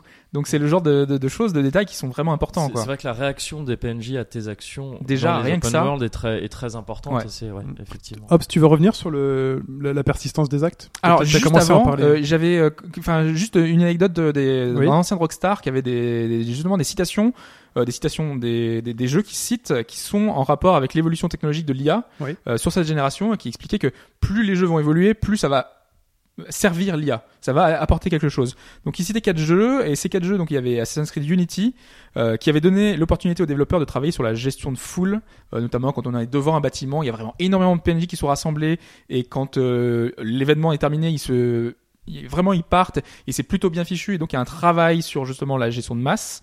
Euh, il s'était Far Cry en expliquant que plus on voudra chercher le réalisme détendu sauvage, plus il faudra travailler sur une certaine biodiversité et donc travailler sur leur comportement de, cette faune qui, va devoir euh, rester à des endroits spécifiques, pas partir, euh, travailler sur les comportements de chaque euh, de chaque animal. Donc voilà. Ici c'était FF15 et Square Enix qui avait investi dans la recherche et le développement d'intelligence artificielle pour un truc très particulier, c'est la gestion de, de groupes, de personnages et des attitudes de ces personnages-là. Vu qu'on incarne plusieurs personnages, je crois que c'est quatre, euh, quatre ou cinq, je sais plus. ou cinq, je sais plus. Donc ils sont tous ensemble tout le temps et quand euh, ils voient euh, un monstre géant, ils regardent euh, en l'air. et Ils ont pas tous la même réaction, tu vois. Ils, ils font pas tous la même chose. Il y en a un qui est étonné, il y a- en fonction de leur caractère, etc. Donc il y a une travail sur la, un travail sur l'intelligence artificielle à ce niveau-là. Peut-être qu'ils feront pas la même chose chacun, mais ils feront tous la même chose tout le temps. Bah, ah, Chacun faudra voir. En tout cas, et ils ont essayé de- de- d'apporter quelque chose là-dessus. Et le dernier, c'était Forza Horizon et la technologie de Drivatar qui étudie notre euh, comportement pour le reproduire sur la route et avoir un, comportement crédible parce que c'est pas seulement je vais plus vite, je vais à gauche, je vais à droite. Enfin voilà, c'est essayer de, réfléchir et euh, pour que il y ait des efforts pour que ce soit crédible et euh, que les voitures que tu vois en face aient un semblant de, de réaction humaine finalement et qu'on puisse reproduire au mieux ce que font les autres joueurs. Dans Assassin's Creed Brotherhood, je crois que le jeu c'était de faire comme si on était un PNJ pour pas se faire voir. Euh, oui, Tu sais, c'était l'inverse. Mm. C'est reproduire la, la, la, la- ça marchait très peu. l'idiotie dans d'un le d'un PNJ. mode multi, c'est ça Ouais, dans le Ouais. mode multi. Et t'avais un peu ça aussi, je crois, dans Watch Dogs, où quand tu rentrais dans la partie de quelqu'un, il fallait pas trop se faire repérer. euh. Donc fallait être aussi con. Ouais, c'est euh, encore une fois Ubi qui recycle ses, Exactement. ses idées, ses, ses mécaniques. Ouais. Ouais, voilà. Mm. Euh, Mais on est très loin d'un idéal, en tout cas. Le très idéal, mais le côté Drive Avatar, euh, si euh, t'as un cloud quelque part qui prend la manière de, de se balader de chaque joueur qui joue à GTA et finalement l'incorpore dans le jeu de tout le monde en se disant tiens les mecs qui foutent le crois qu'il y a bordel. Big Brother qui enregistre toutes les parties de tous les Ouais. joueurs, de tous les comportements. Non mais imaginons que chaque PNJ que tu vois finalement ce soit la reproduction d'un euh, du comportement de quelqu'un. euh. Ah, Qui joue au jeu, tu énormément vois. de ressources pour. ouais, ouais. Bah, avec le cloud, euh, la puissance Oui, du avec cloud. la puissance du cloud. C'est vrai tu que tu peux tout faire. Avec le cloud et la VR, euh, normalement. salopard. Euh, et donc oui, tu voulais euh, peut-être revenir sur le, le côté persistance des actes puisque tu l'as abordé avec Fable, Exactement. Enfin, Alors, les envies de Molineux. ouais, mais c'est vrai que c'est un truc qu'on retrouve souvent dans le jeu vidéo et notamment dans les RPG, euh, la distanciation, euh, enfin bien, mal. C'est un peu ce côté binaire qu'on a très très souvent dans le jeu vidéo qu'on retrouve, euh, je sais pas, dans Mass Effect avec euh, le côté euh, je, je je vais faire que des bonnes actions ou de mauvaises, je vais être conciliant, je vais être je sais plus quel autre terme. Voilà, il y a toujours ce côté. J'ai un choix, mais c'est un choix qui est toujours très limité, quoi, finalement. Alors que on devrait avoir un monde qui évolue en fonction de nos actions et en fonction de, de, de plus de choses que ça. Et c'est vrai que là, on avait l'exemple notamment du Nemesis System, de, Ouais, de l'ombre du Mordor. exactement, Ouais. qui était plutôt poussé. Euh, si tu veux euh, expliquer le un peu le, le concept. Euh, euh, alors si je me souviens bien, c'est que déjà en fait, bah, c'était très lié au, au setting de base euh, Ouais. du jeu. C'est que t'étais face à l'armée du Mordor, dont tu devais te, une histoire de vengeance encore une fois. Tu devais atteindre ses plus hauts, euh, ses plus hauts euh, fonctionnaires, et donc cette armée était, euh, il y avait un organigramme avec des euh, des, des euh, lieutenants, alors je, je sais plus les vrais, Mhm. les vrais grades, je vais peut-être dire n'importe quoi, mais des lieutenants qui ont chacun, euh, je sais pas, Des quatre chefs de sergents, guerre, des chefs, voilà, tout ça, et qui ont chacun 4-4, puis après euh, des, des tonnes et des tonnes de grouillots en dessous. Et en fait, en, tu devais remonter cette, euh, cet organigramme comme ça en euh, possiblement mettant des, euh, en prenant, en ralliant des, euh, des, des gens à ta cause, euh, qui, si tu rallies un sergent, bah, tous ceux qui sont en dessous euh, vont être, euh, vont être avec toi aussi.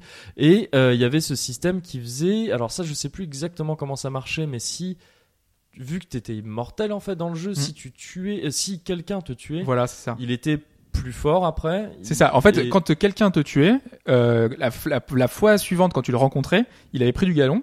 Donc Voilà, il était passé à un grade supérieur. Et en plus, il y avait une petite interaction. Il te disait, mais je t'ai déjà vaincu, donc du coup, euh, j'ai pas peur de toi et je, je te, j'arriverai à te revaincre facilement, quoi. D'accord. Donc il y avait une- un côté persistance dans le monde, que chaque action que tu pouvais faire avait une incidence et on te le rappelait. était durable. Ouais, voilà, c'est durable, Ça, ouais. ça changeait un état. L'état du monde changeait à chaque fois. L'état euh, général du monde changeait à chaque fois que tu faisais, euh, tu faisais ce genre de Et choses. pour chaque joueur, en fonction de son approche finalement du jeu, on avait des petites incidences qui étaient différentes et qui faisaient que les parties étaient un peu différentes. Ouais. Il y avait quelqu'un qui avait essayé, je crois qu'il y a une vidéo qui traîne sur le net où tu vois quelqu'un qui a essayé le l'espèce de rêve de l'ombre du Mordor, c'est d'avoir recruté toute l'armée du Mordor à la fin pour euh, battre le, le dernier boss et, euh, et c'est c'est possible. hein plus ou moins possible, euh, ouais, mais c'est quasiment possible. Ouais. Ouais. C'est, assez marrant de voir que tu. En tout cas, ça. voilà, mais c'est un des rares malheureusement parce que je disais, enfin, on- tu, tu disais, euh, ça n'a pas été repris. Oui, alors que je m'attendais vraiment, euh, et je me souviens qu'on en parlait à l'époque avec euh, avec Thierry Falcoz pour ceux qui, qui voient à qui je fais référence, qui travaillait chez No Life aussi avant et bien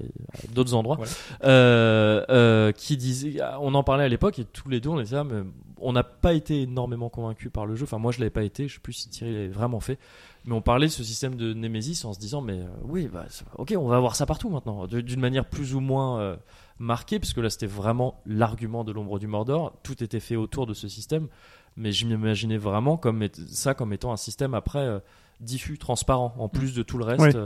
Mais alors c'est pas tant le cas que ça. Ça sous-entend d'avoir des personnages fixes dans l'univers. Bah, c'est des personnages qui sont créés, euh, tu vois, aléatoirement. Ça, ça prenait, ça utilisait beaucoup des mécaniques de, de comment, de hack and slash à la Diablo. C'est-à-dire que ça te crée un personnage avec un nom euh, aléatoire et qui va, et qui va avoir des traits, euh, des traits de compétences, des trucs. Il y en avait qui craignaient le feu, il y en avait qui étaient, qui étaient peureux, il y en avait qui étaient au contraire, tout ça. Et tout ça, c'est des stats en fait. Et donc, c'est créé vraiment un peu à la manière d'un ennemi ou d'un objet de, de hack and slash à la Diablo, encore une fois, où tu as tes rôles qui sont créés. Mais à partir À du moment où tu lui as donné Voilà. Il devient central Oui, il dans a un nom, voilà, c'est ça. Après, il est, il a il une est, identité, fi- ouais. il est fixé Mm. et, euh, et il existe réellement à partir de ce moment-là, comme un objet de Diablo n'existe qu'à partir du moment. où Donc tu faut déjà, en fait, faut déjà un socle scénaristique à ça. Le, Oui. Là, le truc que t'expliquais, c'était l'armée avec cette organisation et le fait que tu devais la vaincre. Et Ouais, le mais fait- dans certains jeux, par Ouais. exemple dans Assassin's Creed, tu peux créer, enfin vu qu'il y a des guerres de gangs ou de quartiers, tu peux imaginer qu'il y a un chef et des, des, des sous-chefs et que tu puisses progresser dans Bah, ce dans quartier le, ou le de cette faction. là, euh, je sais plus comment il s'appelait. Ça semblait très un peu ça, mais sans le côté très- Nemesis. Voilà, Enfin, c'est ça, mais ça semblait tout à fait opportun Bien d'y- sûr. d'y glisser un Nemesis. euh, Mais euh, Ils se sont déjà fait pomper eux-mêmes par l'ombre du Mordor, ils se sortaient pas de, de, leur, de, de leur faire l'honneur de... même. Ubi ne, ne- Voilà. Ubi ne copie que sur Ubi. Euh, autre chose sur le, la persistance. Ouais, de- plus généralement, oui, c'est vrai qu'il y a, c'est un manque de de tout ce qu'on peut faire dans ce monde-là. On n'a pas assez de, de retour euh, quand tu vas voler, je sais pas, euh, quelque chose dans un magasin. Il faudrait qu'on ait euh, le- le- l'interaction plus tard. Je sais pas, quand tu regardes à la télé, tu sais qu'il va y avoir euh, le vol qui a été rapporté ou que Ah, ça c'est dans GTA. Ça, on m'a demandé de pas faire ça ça. se fait un petit peu, ouais. ouais. Ça, scénaristiquement, quand tu Bon, fais une mission, t'écoutes la radio et on fait, oh là, il y a une explosion Ouais. au truc. Et c'est du détail, mais, euh, Mais on parlait de ça, joue beaucoup. Ouais. Ouais, Ouais, ouais. Ou par exemple, tu as un jeu de. Enfin, tu peux investir en bourse dans GTA V et donc tu peux euh, influer euh, via tes vols ou tes actions euh, malfaisantes. Tu peux influer sur le cours de bourse justement pour euh, faire fructifier tes investissements. Comme dans la vraie vie. Comme dans la vraie Ouais. vie, comme euh, voilà, comme Patrick, hein. Patrick B. Oui. Euh, Non, non, mais vraiment, il y a, il y a- il- enfin, il y a eu d'énormes efforts, hein, mais Ouais. ça manque encore. Tu peux pas détruire euh, 10 voitures et puis que de- on te dise, par exemple, le, le quartier craint et que l'économie chute dans le quartier, et donc du coup, euh, les prix sont moins élevés. Tu puisses acheter un appartement. Il y a, il y a des choses à faire, tu vois, qui soient beaucoup plus euh, que le monde s'adapte vraiment en fonction de, de ce qui, s'est- ce qui est fait et ce qui peut être fait. Mais après, bon, tu crames 10 voitures, tu te retrouves en prison pendant 10 ans, ton jeu il est chiant pendant. tu dois passer Bah, donc imagine 100 heures ça- de jeu en prison. Imagine, ça devient Ça justement devient un un jeu de autre prison. jeu. Ouais, ouais, Ah, mais ouais, ça devient un jeu de prison. Bah, peut-être qu'on en vois. parlera dans le, le rêve plus tard ultime. Voilà. de- ça peut être un rêve ultime, ça, ce truc. de Voilà. quand tu fais quelque chose, ça devient un jeu de ça. Voilà, Et il est aussi poussé qu'un jeu spécialisé là-dedans. voilà, ça, ce serait avec le cloud peut-être. Avec le- Peut-être avec le cloud. Et la effectivement. et les autres joueurs. Oui. Euh, le monde, euh, le monde riche et, et intéressant, euh, avec par exemple l'exploration. Oui, parce que c'est le, c'est le rôle central finalement de ces open world. On l'évoquait déjà là très largement avec les univers euh, Ubisoft et le côté. euh, on a envie d'explorer ces mondes-là. On a envie de les explorer. On a envie de découvrir tout ce qui, toutes les richesses qui recèlent. Et, et moi, l'exemple marquant, et je pense que Alphonse va me rejoindre, et peut-être aussi Moguri, c'est Xenoblade Chronicle X. Quand Ouais. tu découvres ce monde, quand tu prends conscience de ton, de l'environnement qui t'entoure, de, ce que tu vas pouvoir aller partout, et qu'en plus il prend une autre dimension quand euh, quand t'as tes scales, t'as ces mechas qui permettent d'avoir une autre vue en l'air, toute la verticalité qui est utilisée. C'est assez dingue quoi, c'est gigantesque, c'est euh, monumental, c'est euh, magnifique. c'est travaillé, C'est euh, peuplé d'un nombre incalculable de bestioles, des bestioles très rapidement, enfin très proches, qui peuvent être incroyablement euh, intimidantes parce qu'elles sont très très fortes. Et puis aussi, là encore, le délire qui raccro avec le avec la narration du jeu, qui est, euh, tu ne sais pas ce qui va se passer, mais il serait bien que tu saches exactement ce qui va se passer, enfin ce qui va, ce qu'on peut trouver sur cette planète, parce que c'est le dernier espoir de l'humanité, quoi. Euh, les gens qui ont survécu à la destruction de la Terre sont sur cette planète, donc euh, on a intérêt de s'assurer que ce soit un environnement qui soit viable pour nous. Et là, t'as le, t'as le plaisir déjà de, de l'exploration, pardon, qui est propre aux open world, et en plus ça rejoint en plus l'histoire, euh, euh, l'histoire du jeu. Donc là, ça c'est, là c'est total, là c'est, réussi. Et pourtant, intrinsèquement, c'est vide. Le nombre d'interactions est très limité, il y a peu d'éléments, euh, mais c'est, mais on, on mord dedans, mais avec, avec grand plaisir, quoi. C'est génial, c'est, c'est, c'est, euh, c'est, vraiment c'est l'expérience la plus marquante que j'ai faite. D'ailleurs, lié à, à ça, euh, il y a le côté aussi euh, que certains lieux ne sont pas euh, visitables tout de suite parce que certains monstres sont trop forts ou ça, ça renforce ce côté exploration où tu peux pas aller partout et que la progression va se faire progressivement finalement. les murs sont assez discrets, ouais. Ouais. Parce Ouais, qu'on les, a euh, toujours les murs. L'illusion oui, de, de l'ouverture complète dès le début du jeu, ça c'est pas vrai. Le pont dans GTA, il est fermé. Euh, Ouais. et dans Xenoblade, c'est- il y a un énorme monstre pareil, qui va ouais. te qui va te bouffer Mm. euh, si tu Mais il y a passes aussi ce ces, coin-là. ces- ces autres îles auxquelles tu ne peux tout simplement pas accéder Ouais. parce que tu tout simplement pas de vaisseau au Ouais. début, enfin de choses qui te permettent d'y aller. Ça fonctionne un peu comme un GTA aussi. Mm. Tu as plusieurs îles. C'est bien, on avait dit qu'on n'utiliserait pas trop le terme GTA mais, dans ce mais ils ont posé tellement de. Ce qui est drôle, pour préciser quand même, c'est que la remarque, on me l'a fait à moi. Ils m'ont regardé, il fait, alors, ah, Chine, euh, bon, alors, Rockstar GTA, tu te, tu fermes ta gueule. C'est pas ce que j'ai. Mais c'est pas moi qui le fais. Merci Moguri. Mais je, je- voilà. Si je peux aider. C'est pour éviter que le PSVR revienne trop souvent C'est dans la discussion. euh, sinon. Aussi. Euh, Du coup, moi, j'ai perdu le fil, hein. Oui, Euh, bah non, mais on disait que voilà, c'est un monde immense, un monde riche, c'est important et c'est ce qui fait le charme de ce genre de jeu.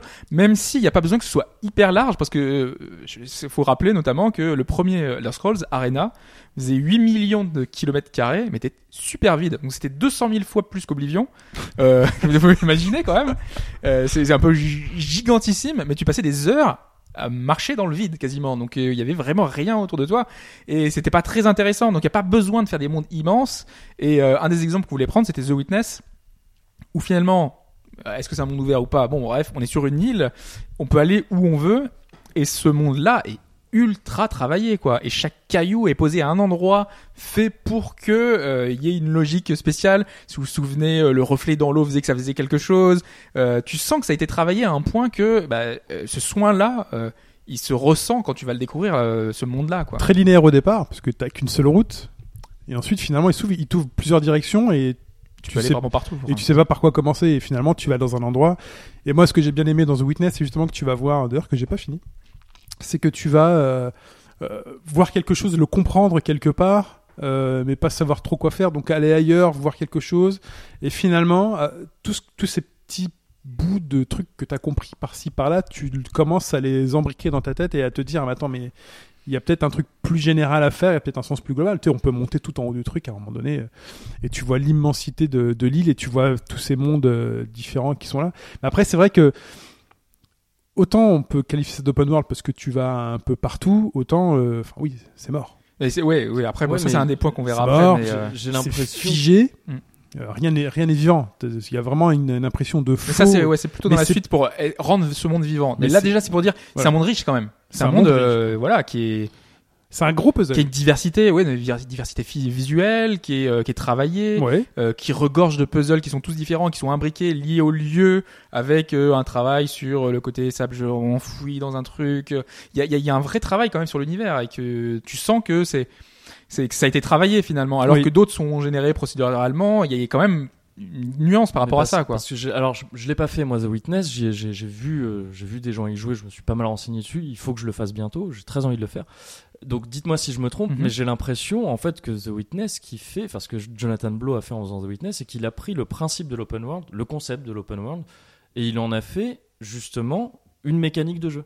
Le principe d'explorer dans The Witness, si je me gourre pas, c'est comme ça que tu avances dans le jeu, c'est-à-dire que tu as des énigmes qui sont parfois liées au décor lui-même, Bien sûr. comme tu disais avec le reflet, tout ça de l'eau, des trucs un Ouais. petit peu Exactement. poussés comme ça. Il y a des Voilà. jardins, il y a, il y a vraiment Voilà. le décor en lui-même, l'île en elle-même est un puzzle. Donc, euh, Voilà, donc c'est-à-dire qu'en fait, il prend l'open, le- l'essence de l'open world est dit, ben non, mais ça va être mon jeu, ça va être ma mécanique de jeu. Alors que la plupart du temps, les open world, c'est c'est un principe dans lequel on jette un jeu un peu comme ça, ou inversement un jeu euh, sur Ouais. lequel on va coller un principe. Là, là, c'est vraiment le principe de base du jeu. C'est l'open world et je trouve ça du coup je trouve ça C'est exactement ça. plus intéressant que la plupart des open world L'open world de The Witness, c'est le jeu. Ouais. Or, dans un GTA ou autre, dans Assassin's Creed, l'open world, ce n'est pas le jeu en lui-même. c'est un monde dans lequel ton avatar va évoluer, mais il n'y a pas de jeu. Alors après, euh, oui, après on te sort, il y, y a ces expressions un peu, un peu pourries de mais le vrai héros de, de GTA V, c'est sa ville, tout ça, mais c'est pourri en fait. Ouais, non, Enfin, je veux ça, dire, c'est pourri. c'est c'est pas vraiment, c'est pas Bah, vraiment le personnage, ouais, les mecs qui débarquent en disant le personnage principal de GTA, c'est la ville. Voilà, c'est ça. Bah, c'est pour ça aussi qu'explique que c'est quand même une critique de la société américaine et que donc il y a des, des choses d'accord. qui sont liées à tout ça aussi. Mais, mais en, On est d'accord. mais en tous Mais- les cas, euh, GTA c'est un genre de TPS euh, un peu bizarre, jeu de conduite, tu vois. Mais euh, si tu devais y coller des, si tu devais y donner des définitions de jeu, Ah, ce qui est marrant, c'est que c'est pas le gameplay qui fait la définition du genre. Voilà, c'est ça. Mais bah pourtant, c'est le cas de- sur The Witness. Ouais, c'est le cas vois. du Et Witness, c'est ouais, ça que je trouve, euh, je trouve intéressant, très Et très, puis très chacun il prend ce intéressant qu'il veut. Puis c'est open world et puis chacun il prend ce qu'il veut. Il y en a qui vont prendre ça. Moi je veux prendre la narration. Moi un GTA c'est la narration, c'est le truc HBO euh, derrière quoi. Ça n'a pas toujours été le cas. Les Ça a dialogues. pas toujours C'est été le c'est cas. très poussé depuis, euh, de, Depuis le 4. principalement depuis le 5. Oui, le 4, c'est vrai. Ouais, ouais, Ah, le ouais. 4, oui, le même. 4, ouais, complètement. Oui, d'ailleurs, il lui avait été reproché d'être trop sérieux par rapport. Voilà. Euh, alors que Hobbs nous fait signe. non, moi je balance tout. Alors qu'on euh. s'arrête encore une fois sur des GTA. C'est voilà, Ah oui, c'est alors ça. ça, on parle des GTA. Euh, je sais plus où j'en suis. La création des lieux iconiques. Ouais. Et là, je me tourne encore une fois vers Alphonse parce que euh, moi, c'est une des problématiques que je me posais sur un Fallout euh, qui devenait un, enfin, qui prenait beaucoup de, de GTA finalement avec ce monde en 3D. On, on libère un espace et euh, et, et le monde de GTA, c'est quand même un monde post-apocalyptique, donc il devrait plus avoir grand chose. Fallout. Euh, oui. ouais. Dit GTA là. je me suis même pas rendu compte en fait. Euh, oui, non parce que je pensais à New Vegas et donc euh, oui, New Vegas c'est assez particulier parce que voilà, il y a, il y a- il y a pas grand chose. Il faut arriver à créer des lieux sur lesquels, dans lesquels s'identifier finalement, parce que souvent on a besoin d'un lieu, d'un truc, euh, d'un bâtiment. De... Pour vous figurer le vide, donc euh, quand même Fallout New Vegas. Euh, donc Vegas, donc un c'est le désert, deux après une guerre nucléaire, enfin après une, catas- une catastrophe nucléaire, euh, et trois dans un open world. Donc t'as as vraiment tous les éléments pour avoir un jeu euh, assez vide, euh, assez insipide. Mais en fait le jeu est conçu de telle manière que euh, tu retrouves tout. Enfin déjà t'as le t'as le street qui t'en impose, qui fait que où que tu sois à peu près dans le désert de New Vegas, tu vois le street. Donc tu vois le- les, les, les, les tours des, des grands casinos qui sont là-bas. Le strip. Le strip, pardon. Le strip. Je- Ouais. Je, comprenais D'où pas. Jésus. Ouais. Non mais c'est bon, hein, tu peux continuer. Ah ouais, non, non, non, mais je suis perturbé par ma, par ma propre connerie, là, si tu veux. c'est pas grave, tout le monde le saura. Et puis là aussi, encore, toujours avec, euh, avec New Vegas, euh, qui avait aussi ce, ce talent pour moi, euh, qui était de faire des lieux euh, anodins, des endroits de mystère. Euh, typiquement, tu t'approches d'une espèce de mare un petit peu dégueulasse et tu vois, t'as ton compteur de radioactivité qui s'affole. Et là, tu te dis, qu'est-ce qui a bien pu se passer ici? Et là, tu te dis, bah, écoute, peut-être que j'ai pas encore rencontré le bon mec euh, qui m'a dit qu'il a planqué un truc radioactif mais avec une super arme en dessous. Euh, c'est aussi quand tu avances un petit peu plus loin et que tu vois un tas de bagnoles complètement défoncées. Et là, tu peux te dire qu'il y a possiblement encore une quête qui va te permettre d'expliquer un petit peu ce mystère. Le jeu est tellement vite qu'à chaque fois que tu vois quelque chose, il s'y produit ce- cette, cette, euh, cette chose a un intérêt en fait. Et euh, ça, c'est donc quand là, même. quand tu euh, joues finalement à ce genre de jeu, t'as en tête le code, euh, le code de jeu qui est le code de gameplay qui te fait comprendre qu'il y a quelque chose, il y a un intérêt à ce moment-là. Possiblement, pas pour tout quand même, mais, euh, mais Mais t'as cet rien n'est espoir. là, rien n'est là par Mais hasard. t'as au moins cet espoir y- parce que t'as cette mécanique qui te fait espoir. comprendre que un Ouais. jour tu rencontreras éventuellement la bonne personne qui te renverra ici et Ouais. tu te souviendras que t'as dé- effectivement été dans cet endroit. Ouais, et il y a une cohérence d'ensemble et les mecs ont été suffisamment doués pour faire d'un désert quelque chose de super passionnant et d'intrigant. Ouais. Ce c'est qui est un sacré défi. hein. C'est quelque chose que fait bien le 4 aussi, je trouve, alors que je, je suis pas, je suis pas très fan de ce que, de beaucoup de choses dans le 4, mais euh, je pense quand tu parles de ces, ces, ces lieux que tu rencontres et qui en fait racontent des histoires ou en tout cas ont un, ont un intérêt, ont un fond, il y en a énormément dans le 4. Il y a ces- cette carcasse d'avion euh, qui, qui, qui est, qui est notable parce que c'est une carcasse d'avion déjà, mais aussi parce que quand il va, après, tu as une petite histoire où tu, fouilles les effets personnels des gens et tu, vas voir ce, que, ce qui s'est passé. Et puis après, des PNJ vont t'en parler. Effectivement, c'est une manière de rendre euh, des lieux euh, vivant de, et de créer de la familiarité Ouais, voilà, c'est Ouais, ça. à partir d'environnements hostiles et désertiques et pas connus. On n'est pas dans euh, dans d'autres jeux produits par d'autres éditeurs qui, par exemple, simuleraient, simuleraient pardon, des villes existantes. Ouais. En tout cas, on a vraiment besoin de lieux iconiques. Et Ouais. moi, je pense à Breath of the Wild, euh, le prochain Zelda. On a déjà en tête les, les, les cinq ou six grands lieux, la cathédrale, euh, la montagne enflammée, et tu sais que c'est là que tu vas vouloir aller.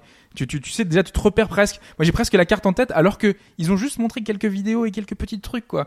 Et c'est Peut-être que t'as qui trop regardé Wow. ces vidéos. Non, pas, pas- pas tant que ça en plus, mais mais j'ai vraiment, moi, j'apprécie ce côté. On a besoin de, de points de repère, de, de choses marquantes, Ouais, et de recréer de la familiarité. Quoi. de Ouais, lieux où aller, et de voilà. Et d'autant que c'est, eh ben c'est quelque chose que faisait très bien d'ailleurs Xenoblade Chronicles. Je trouve c'est euh, des lieux marquants, mais aussi bien placés. C'est-à-dire que t'es arrivé quelque part parce que t'as voulu aller voir ce, euh, cette, disons, cette, cette espèce de cathédrale là.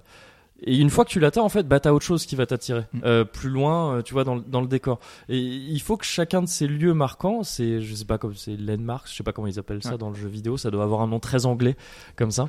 Euh, il faut qu'ils soient tous bien placés les uns par rapport aux autres, de sorte à ce que tu aies toujours envie d'aller ailleurs et qu'une fois que tu es, allé au suivant, t'en as un autre encore qui t'attend. un Et- cheminement qui t'amène à visiter vraiment chaque lieu. Voilà, euh, c'est ça, et que, et que ce soit naturel, que Bien ce sûr. soit un appel en fait, euh, un appel. je- je- Avec Xenoblade réussit ça très très bien. Voilà, c'est Ouais. ça, avec ces trucs, parfois t'as des grands disques Mm. plantés dans le sol, mais des disques de, de- de- des kilomètres de diamètre, et puis après t'as une arche, enfin des trucs, tu as envie de voir ce que c'est de plus près.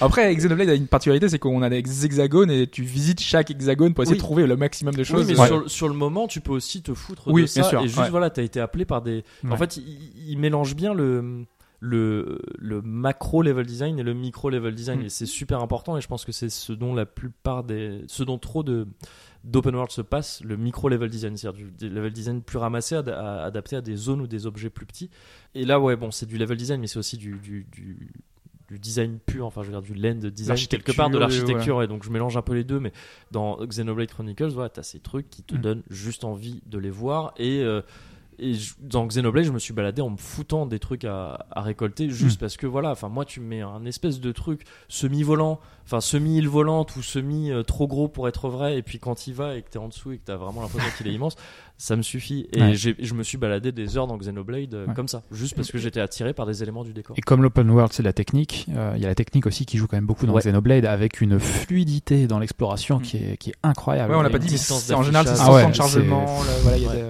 Oh là là. Oui, c'est vrai que c'est Ouais. en fait oui, c'est vrai que c'est un des fondamentaux et on Mm. a pas, on a pas Le parlé, l'absence de le côté, ouais, euh, ouais. c'est ça. Il y a dans, aussi dans les Batman de Rocksteady. Il y a, alors moi je suis pas un énorme fan de du- monde ouvert Batman parce que je le trouve mort, euh, je le trouve très redondant dans l'architecture. Il fait nuit. il C'est Gotham en même temps. Voilà. ouais. Par contre, il y C'est a ça, parfois C'est- c'est horrible, c'est moche, c'est froid, c'est. ouais. Mais puis dans la rue, il y a personne, hormis euh, trois bandits qui se baladent. Mm. Par contre, tu as cette phase, tu as toujours cette phase de- d'Edward Nigma euh, qui, sur certaines énigmes, te propose justement d'explorer la ville et d'observer la ville sous un certain angle pour voir quelque chose. Il va te demander de- d'observer un point bien particulier. Et c'est un challenge que moi j'a- j'apprécie, d'ailleurs qu'on retrouve dans Batman Arkham VR. Euh, pour ceux qui... Voilà. Euh, Mais en général, et c'est aussi, retrouver dans mais- Batman Cloud aussi. je pense. Ouais, dans Batman Cloud aussi. mais c'est aussi lié aussi Mais- que les, les devs euh, ont modélisé un truc, ils aiment bien le montrer. Hein. Ouais, Euh, c'est- aussi. Oui, On te met des gros plans sur Ouais. la zone qu'ils ont mis. trop- Regarde, jours à on a modéliser. passé trois mois dessus. ouais. Est-ce qu'on peut attendre des choses de la, du procédural là-dessus? Bah, c'est une solution pour essayer de, de modeler Ah, un monde et le, de la- pour qu'il soit plus riche, plus plus grand, euh, plus enfin différent chaque Enfin, partie. Simuler la réalité, c'est simuler le hasard aussi. Quand même. sûr. Donc, Ce que je euh, reprocherais moi au, au procédural aujourd'hui, c'est que le procédural, il est très, euh, il est surtout sur l'architecture et sur les lieux. Mais il n'y a pas de procédural sur le narratif. Et si tu mets pas de narratif en même temps que le lieu, ça peut pas, for- ça, ça fonctionne pas. Moi, pas, du com- c'est pas procé- complet. ouais. moi, du procédural, euh, c'est pour ça que moi, euh, comment il s'appelle, No Man's Skies ou d'autres jeux. Moi, je trouve que c'est super facile, moi, le procédural. Ok, on t'annonce 13 trilliards de, de, de, de trucs euh, différents, mais effectivement, c'est 13 trilliards de euh, combinaisons différentes. Donc, t'as une, donc statistiquement, oui, tu auras deux, t'auras deux planètes qui seront les différentes parce que bah, sur celle-ci, c'est exactement la même que l'autre, sauf que là, toi, les plantes, elles sont rouges et elles sont pas vertes. C'est une combinaison, donc ça fait deux planètes différentes. Mais au final, et c'est un des reproches qu'on fait au truc, c'est que c'est finalement toujours un peu la même chose. Quand, quand tu as un élément interactif sur la planète, bah, c'est un peu le même élément interactif que sur l'autre. Alors, je sais pas trop comment ça se passe dans No Man's Sky, mais généralement sur la, le, le procédural, Oui, le procédural, c'est pas utilisé que forcément que comme ça, mais par exemple, on prenait euh, l'exemple d'Assassin's Creed où euh, chaque passant est différent. Ça, ça a apporté un vrai plus le procédural. C'est le fait que avant, on avait Oui. une espèce de palette de swap où euh, l'autre il était en rouge, machin, et c'était toujours les mêmes gens que tu rencontrais. Là, t'avais des visages différents, des cheveux, des Et longueurs ce de qui est cheveux, bien, c'est qu'on le habits, remarque pas. Et tu le remarques pas. Oui. Et ce qui- et c'est c'est ça le but. Le but, c'est que justement, tu remarques pas. Enfin, la, la plupart des jeux, c'est les mecs, c'est tous les mêmes, tu vois. Mm.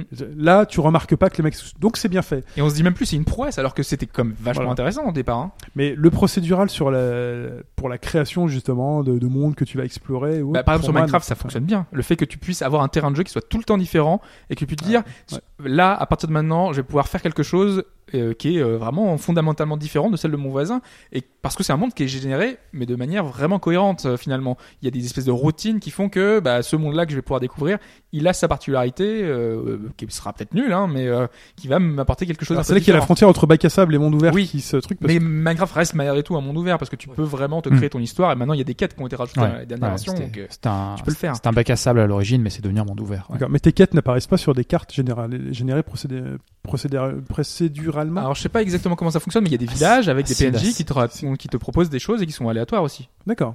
Je connais pas trop. Minecraft. Donc euh, le procédural pour toi et pour vous. euh, Mais ça peut être une des solutions. Ah ouais, ouais, ouais, j'y crois mort, moi. ouais. ok. Mais Ouais. c'est Enfin, simplement c'en une est- des solutions. c'est- C'en est déjà une en fait. Oui, Enfin, bien je veux dire, sûr. c'est déjà une, des- une- c'est déjà là que beaucoup de développeurs voient une solution en tous les Mm. cas. Ouais, le procédural, euh, en dehors de l'open world, sur le bac à sable qui est un petit bout de, de l'open world, euh, le- les jeux qui réussissent très bien à te, à te, au début de la partie, à te, à lancer les dés d'une configuration et à créer une configuration originale, sont des jeux qui ont une replay value infinie et qui peuvent te, te, te, mener à des situations qui sont toutes plus passionnantes les unes que les autres. hein. Civilisation, pour mentionner avec lui, par exemple, qui largement, qui est bac à sable, lui, parce qu'il n'a pas de, a pas de scénar, il n'y a pas de narration, c'est toi qui la raconte, c'est toi qui fais l'histoire. Euh, tire parti de la, génération procédurale pour créer les cartes et c'est c'est fantastique, c'est incroyable. Donc si moi je suis en droit de réclamer quelque chose aujourd'hui en termes d'amélioration, ce sera le procédural na- narratif. J'ai dit juste avant, mais Mm. euh, ça, ça peut Ouais. être quelque chose justement. Mais euh, ça rejoint un peu ce que tu disais sur Ouais. euh, sur euh, ce chatbot collé à des euh, à des, À des à des persos. PNJ tout ça. Oui, effectivement. Pour moi aussi, c'est un des gros enjeux d'arriver à créer des histoires spontanément comme ça. Mm. Ah ouais, mais c'est euh, enfin, Mais c'est ça me pour l'instant paraît assez extrêmement compliqué parce que Mm. pour l'instant, enfin même quand on parle d'IA ou de choses comme ça, c'est jamais magique. Hein. C'est toujours des gens qui ont dit, qui ont envisagé toutes les possibilités. Donc, il faudrait le faire pareil pour une histoire. Ça paraît extrêmement compliqué. Mais si on en est à se demander vraiment ce qu'on pourrait avoir hypothétiquement dans le futur, je pense qu'effectivement, du procédural narratif, c'est super important. Et ce qui rejoint aussi le, le procédural des personnages, bah, c'est le, le point de suivant, c'est de rendre le monde vivant. Donc ne pas Ouais. se rendre compte que les gens sont tous différents, bah, c'est aussi lui donner de la crédibilité, donc du vivant. Ouais, parce que j'avais un exemple euh, par Ouais. rapport, euh, euh, enfin je vous l'avais dit euh, juste avant, euh, c'était par rapport, euh, il y avait quelqu'un qui avait fait une comparaison, la scène de, du marché de FF15 et la, la scène du marché d'Uncharted 4. Alors on sait qu'on n'a pas, euh, enfin que la comparaison est forcément bancale parce que dans FF15 on est dans un monde ouvert et dans Uncharted 4 on est dans un couloir. Donc on est amené à FF15 à y retourner souvent alors que dans Uncharted 4 on va y passer 10 secondes et encore. Donc finalement les deux scènes étaient diamétralement opposées parce que dans Uncharted 4 t'avais quelqu'un qui déployait son parasol T'avais un autre qui était en train de cuire euh, ses, petits trucs, l'autre qui était en train de, de, de, polir euh, je sais plus quel objet. T'avais du monde de partout quand tu, ça croi- quand tu croisais avec euh, Nathan, euh, t'avais euh, lui qui faisait, qui rentrait dans la foule. Il y avait vraiment un bain de foule. Et dans FF15, t'avais quelques, quelques passants, euh, t'avais quelques marchands euh, qui faisaient des gestes. Mais t'avais l'impression de vide, quoi. C'est et c'est ça le finalement qu'il va falloir travailler, c'est de rendre ces ces scènes, ces mondes avec ces PNJ qui ont des activités. Euh, tu peux pas faire comme dans un monde classique linéaire, euh, leur donner une activité fixe parce que eux ils vont faire une fois, enfin toujours la même chose.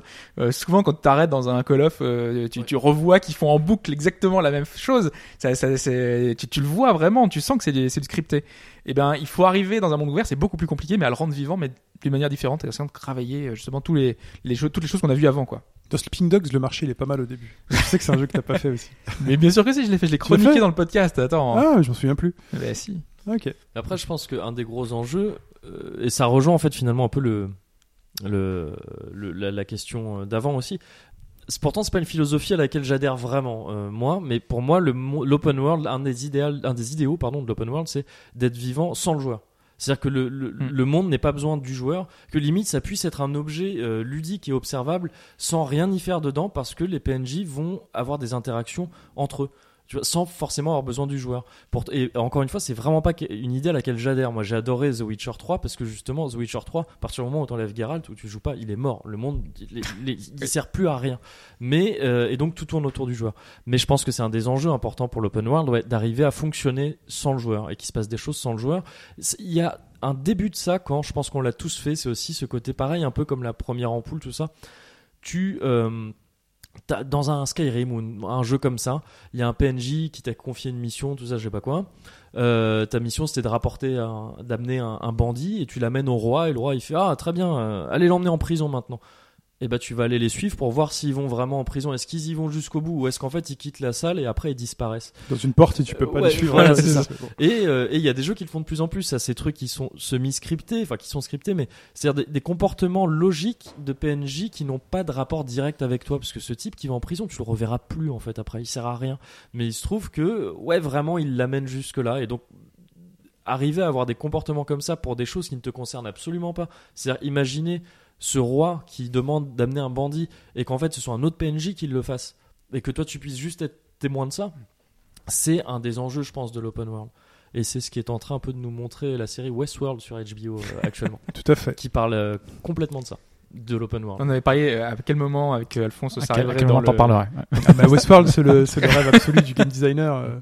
Euh. Ouais. Kojima a tweeté encore là-dessus. Euh, Enfin, voilà. Mais il montre justement les, les problèmes que ça amène, Ouais. je trouve. Mm. ouais. Il y a aussi une dimension à laquelle j'avais pas pensé, c'est la dimension temporelle aussi, parce que tu, Mm. on parlait tout à l'heure du cycle du jeu, effectivement, le, les, le jour se lève dans Zelda et euh, la nuit arrive, etc., etc. La première fois qu'on a vu euh, les, les, Mais les univers- d'Hyrule avec euh, la nuit qui tombe, avec Epona, bah, moi c'était bluffant quand je Ça, voyais ça. c'était, euh. ch- c'était chouette aussi, mais il y a aussi le- la dimension temporelle absolue, c'est-à-dire le temps qui se passe entre le moment où tu fais quelque chose dans le jeu et le moment où tu le réalises.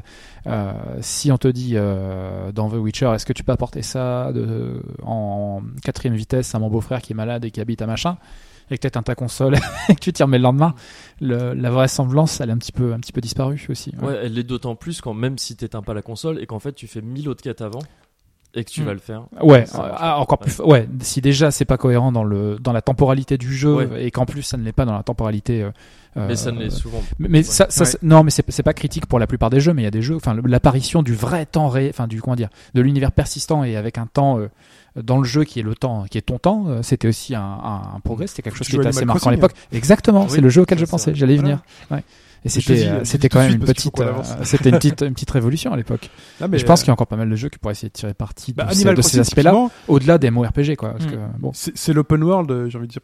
Il est petit. C'est un C'est un- petit open c'est world, un sandbox. mais c'est celui. Oui, c'est un sandbox plus Ouais, c'est qu'un un open sandbox, world. Ouais, y a c'est pas un d'histoire. sandbox, Ouais. Mais c'est- chaque personnage a quand même son histoire. Mais tout compte. Ouais. Tu vois, t'as quand même des choses à faire. Chaque personnage a son histoire et chacun vivra sa vie euh, tranquillement. Le maire fait son boulot de maire, euh, le marchand, lui, il est là, il fait son boulot Bah, de le maire, marchand. c'est c'est toi. Euh, non, c'est Tortimer. Non, Ah, c'est oui. pas toi. Le... le Après, maire. dans les, c'est- dans le dernier, c'est ouais. dans le dernier, ouais. c'est toi, ouais, je crois. Ouais. Si je me Oui, c'est ça. Tu peux euh, choisir le, le Parce que drapeau le maire devant se la casse champ. T'as l'assistante, c'est ça, l'assistante du maire qui Vient partir les le- voisins, ils font leur job, ils font leur fête, ils font leurs anniversaires. T'as pas été à l'anniversaire? Ah, tant pis pour toi, mais euh, c'était quand même super cool, tu Ouais. vois. Euh, Oui, c'est vrai, il y a Oui, ce côté. Là, oui, t'as ce avec côté-là. le- euh, Ça pourrait être tellement là, bien. il y a- ouais. y la fête, il y a la fête de Noël et tout. Ah, t'es pas venu, tu t'es pas connecté pour Noël, c'est pas grave, tu vois. euh. Ouais. Mais ramener donc à, je y en pas, a qui une quinzaine de PNJ. Ouais, et, voilà. euh, Mais il y en a qui ont vu Noël, il y en a qui ont vu la neige. Ouais. Toi, tu l'as pas vu. euh, tant pis pour toi. Dans Shenmue, il y avait Noël, il y avait la neige. Oui. Si t'as pas allumé ta console pendant ce moment-là, C'est marrant là parce qu'on est quand même dans une situation qui est assez paradoxale parce qu'on a une simulation de réalité qui est incroyablement défaillante. Mais qu'est-ce que c'est amusant quand même. Bah. Toi, t'as bien aimé Animal Crossing. Moi aussi, j'adorais. oui. Bah, C'est tout l'enjeu, arriver à trouver la frontière entre le réalisme et l'intérêt ludique Ouais. du Ah, truc. ah, c'est ouais. un, un des plus Dans, gros dans, dans- obstacles dans la course au réalisme, tu perds beaucoup quand tu te rates quand même. Clairement. Ouais. ça. Mais le fun incroyable que j'ai eu la première fois où moi je n'avais pas dé- navets. Non, non, c'est pas ça. je n'a- je n'avais pas débloqué la barque pour aller sur l'île sur laquelle tu vas faire des jeux, ok? Ouais. Mais je me suis connecté en multijoueur avec Fudge et son frère, et eux, ils avaient la barque. Et je suis monté sur le bateau avec eux. T'as eu les chansons de. Oui, de- voilà, Parce que pour moi, c'est le exactement. meilleur, la meilleure chose du jeu vidéo. C'est les Non, chansons mais de. Je suis totalement d'accord. Les chansons sont assez euh, rigolotes.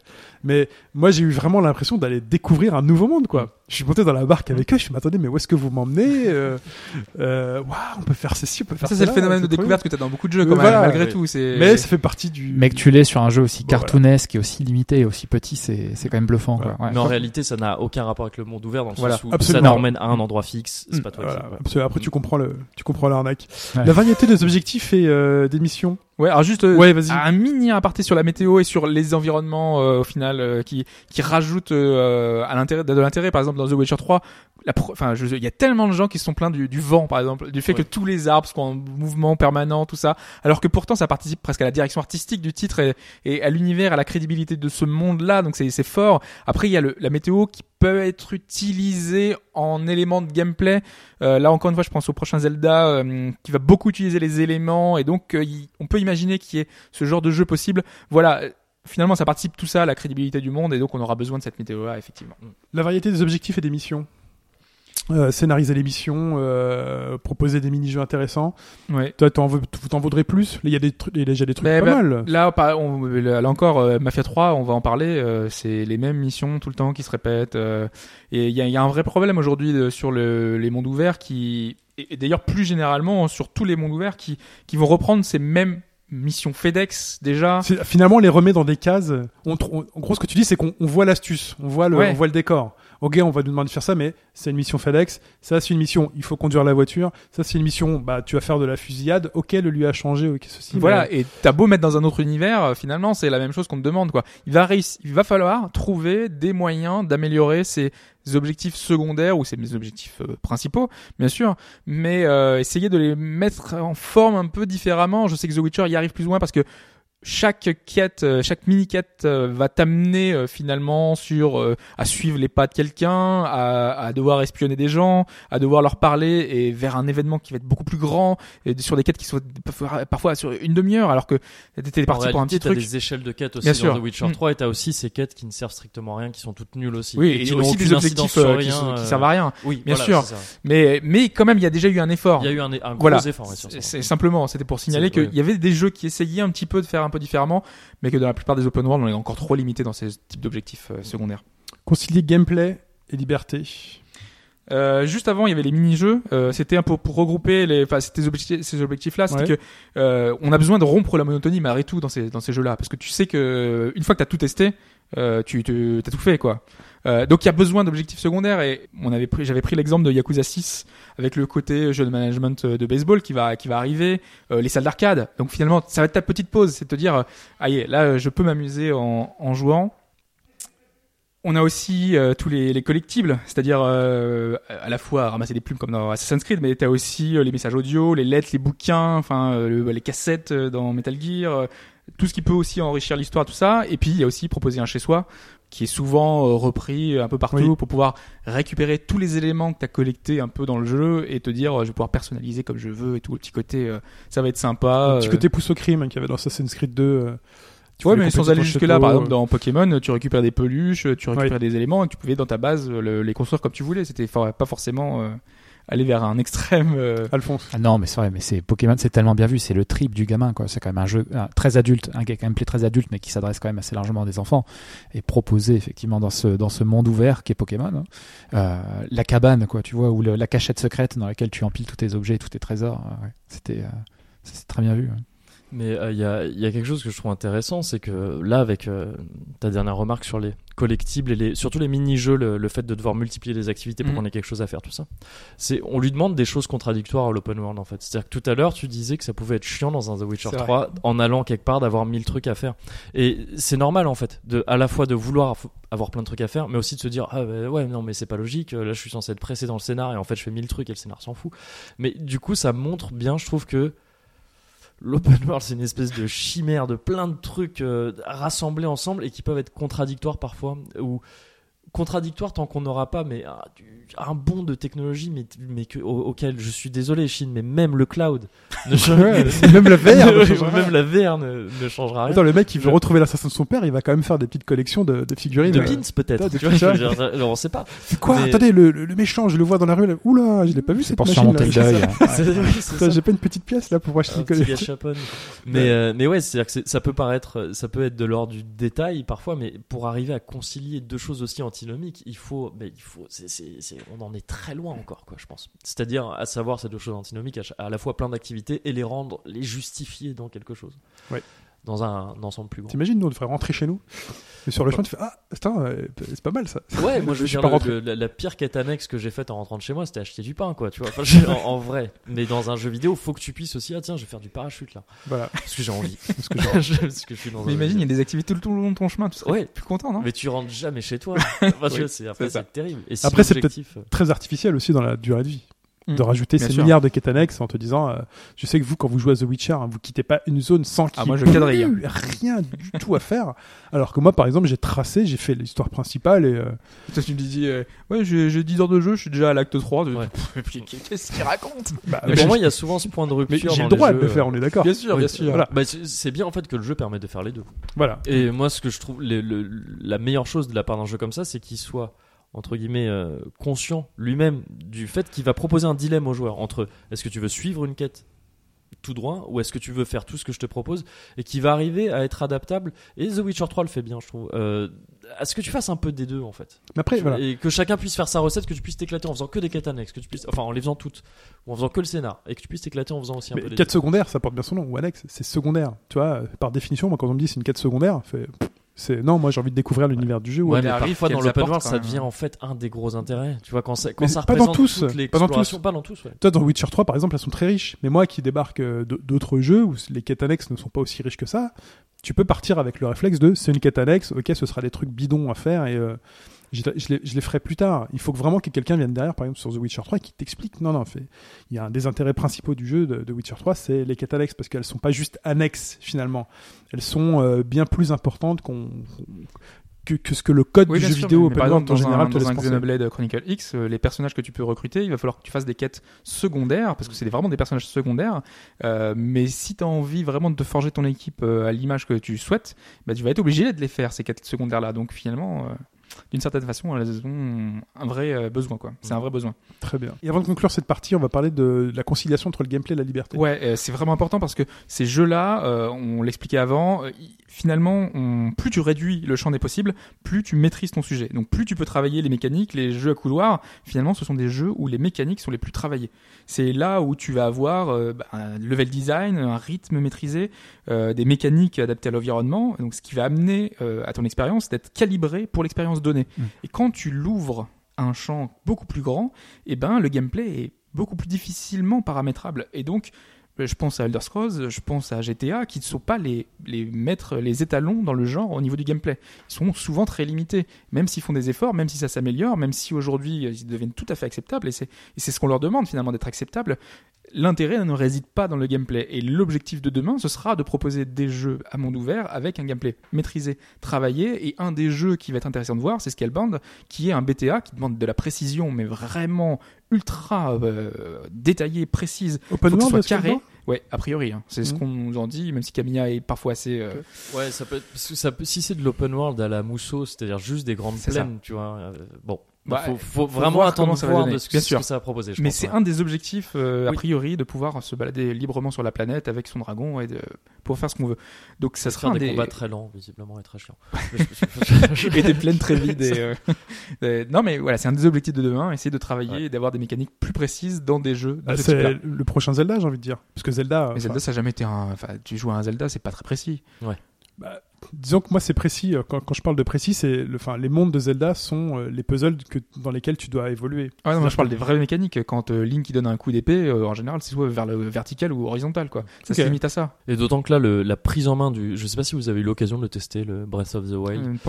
La prise en main est pour l'instant aberrante, donc en termes de Ah. gameplay, de plaisir. Enfin, il y, a- il y a genre un, truc, l'esquive, elle est où le saut, il est sur un, un touche où là, j'ai là, rien à foutre là.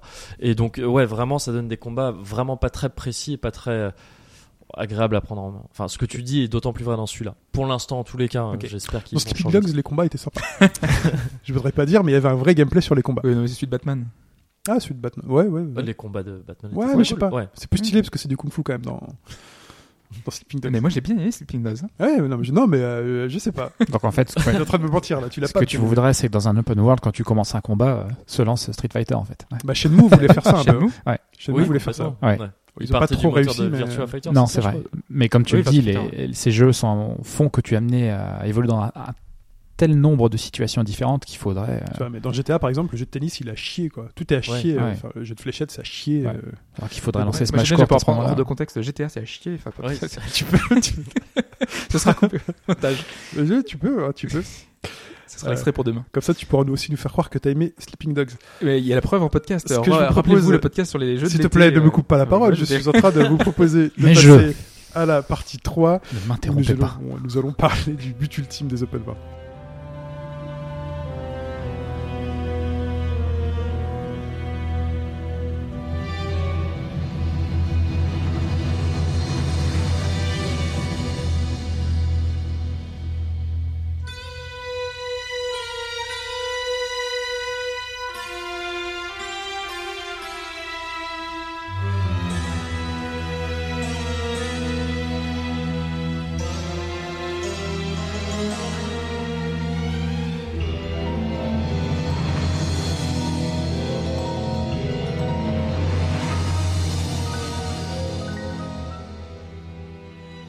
Le but ultime de tout euh, jeu vidéo, est-ce que c'est l'open world? C'est la question qu'on se posait. Point d'interrogation. Ouais. Et euh, Mogori a répondu déjà euh, en, en partie, hein, et même euh, plus qu'en partie. euh, Ah bah, c'est finalement, Alors, c'est dire que c'est un peu une chimère. hein, Voilà, que- on va pouvoir conclure. Euh, je sais pas si Alphonse, tu voulais euh, évoquer euh, le fait que ce soit difficile à mettre en place. Enfin, on l'a déjà plus ou moins tout dit, mais par exemple, comme, tu l'as dit avant le podcast, Entre autres, et puis bon, euh, on est quand même amené à chroniquer un- un- une grande quantité de jeux, et puis tu, mets vraiment l'accent sur la découverte de nouveaux jeux et sur des expériences. Et euh, parmi, comment dire, euh, tu, vois très bien que tu peux pas limiter le jeu à, l'open world, c'est pas possible, c'est pas possible. L'open world, c'est un parti qui est pris, mais on est aussi très nombreux, on est très très, on est très demandeurs d'expériences qui sont beaucoup plus calibrées et qui sont, euh, c'est une image qui m'est venue tout à l'heure en tête quand on en parlait, mais beaucoup plus cinématographique. ouais avec euh, derrière un créateur un petit peu fou et qui a scripté le jeu de A à Z et qui va t'en mettre plein la gueule. Mm. Euh, et ça, euh, moi je suis toujours demandeur de, de ces univers-là. ouais. Ah, parce que Ça là, sur le, jamais. un des points du doc, vous le dites euh, très bien, c'est que le monde ouvert n'est finalement euh, c'est qu'un menu interactif tel, tel qu'il est aujourd'hui. Non, non, non, pas tout le temps, mais c'est le risque, effectivement. C'est euh, comme on, on l'est a parlé l'exemple de, de Mario 64, par exemple. Euh, Mario 64, le château de Mario mais- n'est pas un, le château de Mario n'est pas. euh, Bah, c'est le hub de départ. Ouais, c'est un hub de départ, mais il y a des éléments là-dedans. Parce qu'il y a des secrets, il y a des, il y a des choses à découvrir. Et le, le fait de te promener dans le, dans le château, c'est au début du jeu. C'est cohérent avec le scénario, entre guillemets. Et puis c'est là aussi que tu vas commencer à apprendre comment fonctionnent les sauts.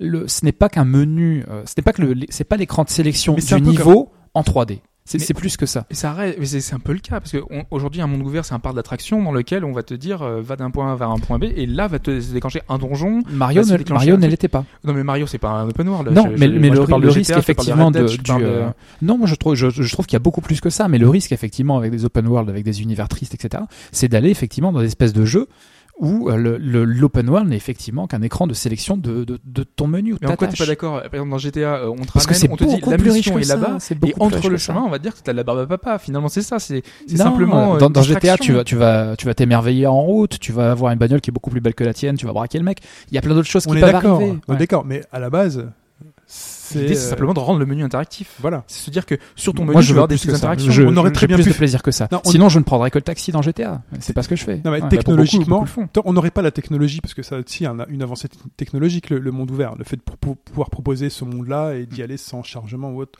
Dans GTA, on aurait fait le même en te disant, bah là, allez passer à la prochaine mission et là, t'as la cutscene qui va se déclencher et la route sur laquelle tu vas rouler, bah, c'est simplement cette route-là sur laquelle tu pourras aller. On t'aura mis des murs invisibles. Finalement, on aurait eu le même plaisir narratif, narratif, hein, je parle bien Mm. au niveau de l'histoire à suivre GTA, que si le monde avait été ouvert. Narratif, oui.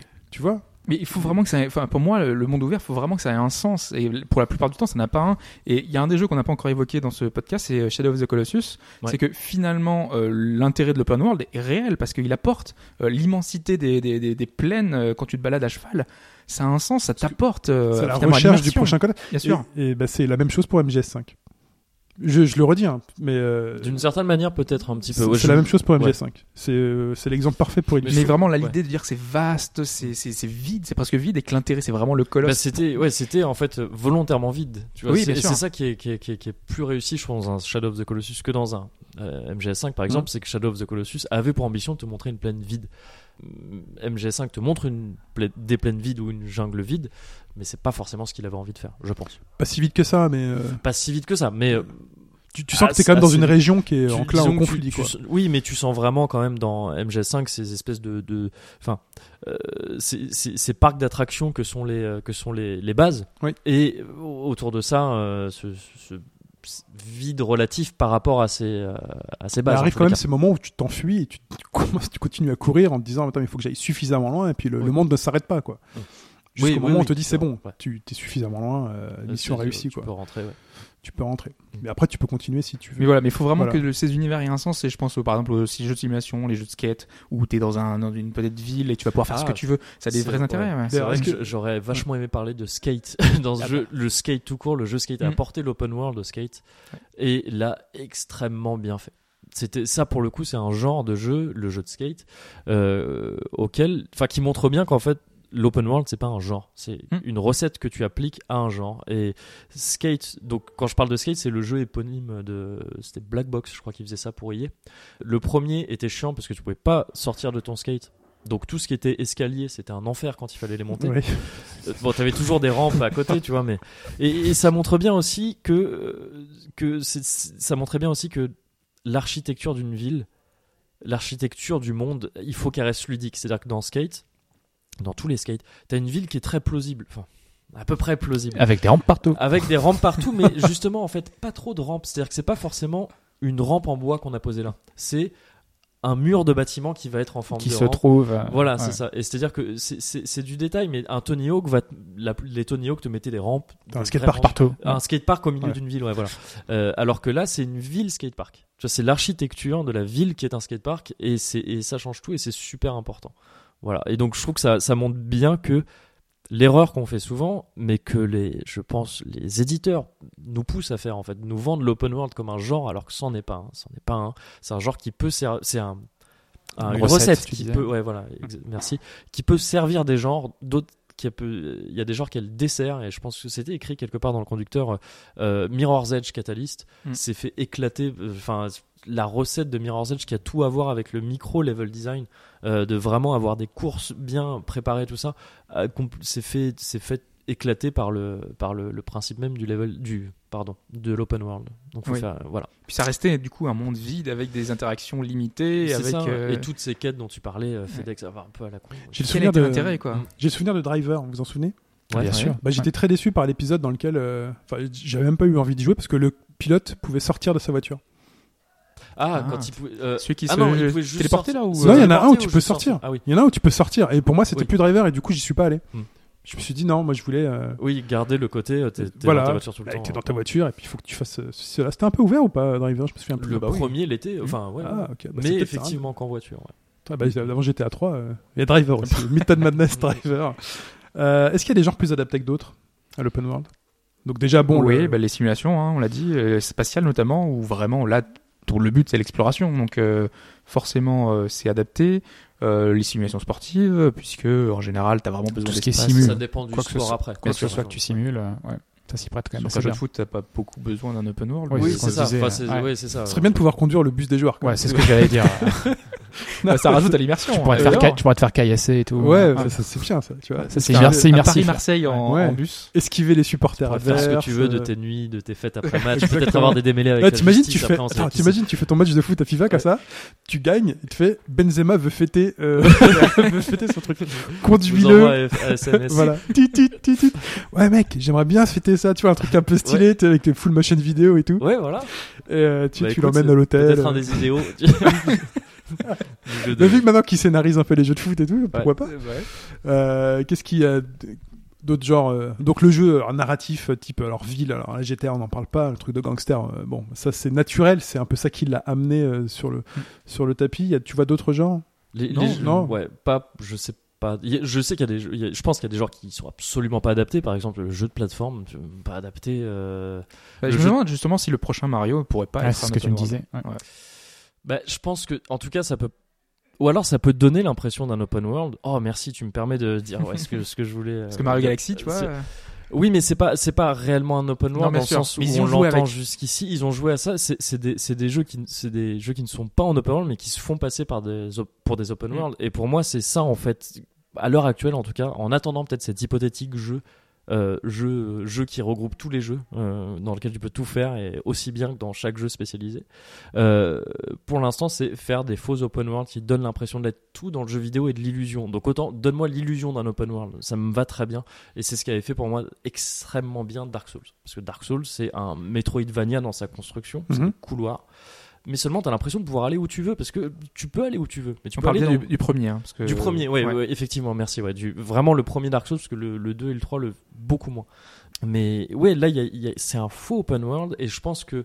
Parce qu'en fait, Dark Souls a tout à voir avec de la, du micro-level design. Bien sûr. Et C'est extrêmement linéaire en, en tant que tel. Pour- et ça. pourtant, on a tous cette impression d'avoir eu vécu quelque chose d'un peu différent. C'est de dire, est-ce que je vais voir des catacombes? Est-ce que Ouais, je descends? parce que c'est- Est-ce que en réalité, c'est un peu le cas aussi. Quoi. Ouais. Tu vois, Le jeu te perd bien et te donne vraiment il est l'impression. Et il est construit d'une manière, d'ailleurs j'invite tous les gens qui peuvent le faire, il y a, tu, on peut trouver sur le net un modèle complet du jeu, Le- les mèches de, du monde entier. Et tu, tu peux regarder comment c'est foutu, c'est dingue. C'est, d'autant plus quand tu connais bien le jeu, tu te balades dedans, c'est assez fou. Et pourtant, c'est pas un open world. Et tu vois, je pense que un jeu de plateforme à la Mario, il faut que les, il faut que les sauts ils soient super précis. L'intérêt, c'est, très micro euh, Mhm. en, Et puis, il faut que tu aies un endroit où aller. Enfin, un jeu Voilà, de plateforme, il faut qu'on te dise, il faut que tu ailles là-bas. Un open world. les, les 200 000 étoiles de Mario et euh, tu vois dans, dans un objectif super grand. Moi, c'est pas ce que je trouve super fun. Toi. Mais dans exemple, ce les cas, plumes, on les plumes d'Assassin's le Creed. cas où t'as plein de, de petits niveaux, Ouais. mais foutu, foutu, Foutu, foutu côte à côte. dans un ouais, open ouais, world, voilà, Mm. c'est ça. Ouais, et puis pour Mario en plus, il y a. Mais imaginons, C'est- des- je sais pas, une ville champignon, euh, une ville truc à côté. non, non, euh, non, non, non. Je...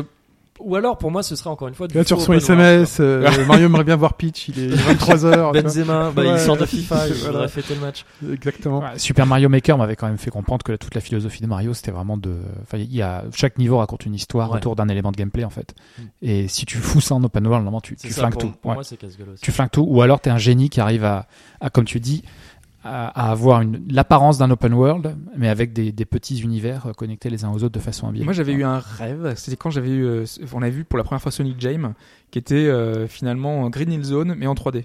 Ouais. Bon, au final, c'était limité. C'était sur Désolé, parce que Sonic, c'est Oh, oh. systématique. sur Arrêtez, les 50 mecs. mètres carrés. non mais j'ai- j'ai- pour moi, quand j'étais petit, j'ai vu ça, je me suis dit, mais ça peut être dingue Ouais. d'avoir euh, finalement de me balader où je veux dans un Green Hill Zone. D'ailleurs, s'il y a un 3D, mec de euh, Saga qui m'entend, arrêtez de faire les jeux, vendez juste les goodies 90 balles. hein. je dis, voilà. Ils sont bien les goodies. Ouais, ouais, bah, voilà. Et, euh, et ouais, non, mais c'est vrai que des fois, ça peut être quand même un- quelque chose d'intéressant. Bah, Après, c'est sans que ce soit euh, typiquement euh, l'expérience originale. Ça peut être un spin-off de- de- d'une de, ses licences. Mm. Euh, quand on parle de Mario, euh, imaginons qu'en 3D, tac, tu montes ta, ta, ta, ta plante et t'arrives dans un niveau euh, totalement euh, dans l'air, enfin dans, dans l'atmosphère. euh, et après, tu peux y- encore aller de- dans une autre planète sur un truc à la galaxie, mais cette fois encore plus grand parce que finalement, c'est dans un, dans un microcosme différent. Il y a, il y a peut-être des choses à faire dans ce genre-là, même dans un Mario. Je ne sais pas.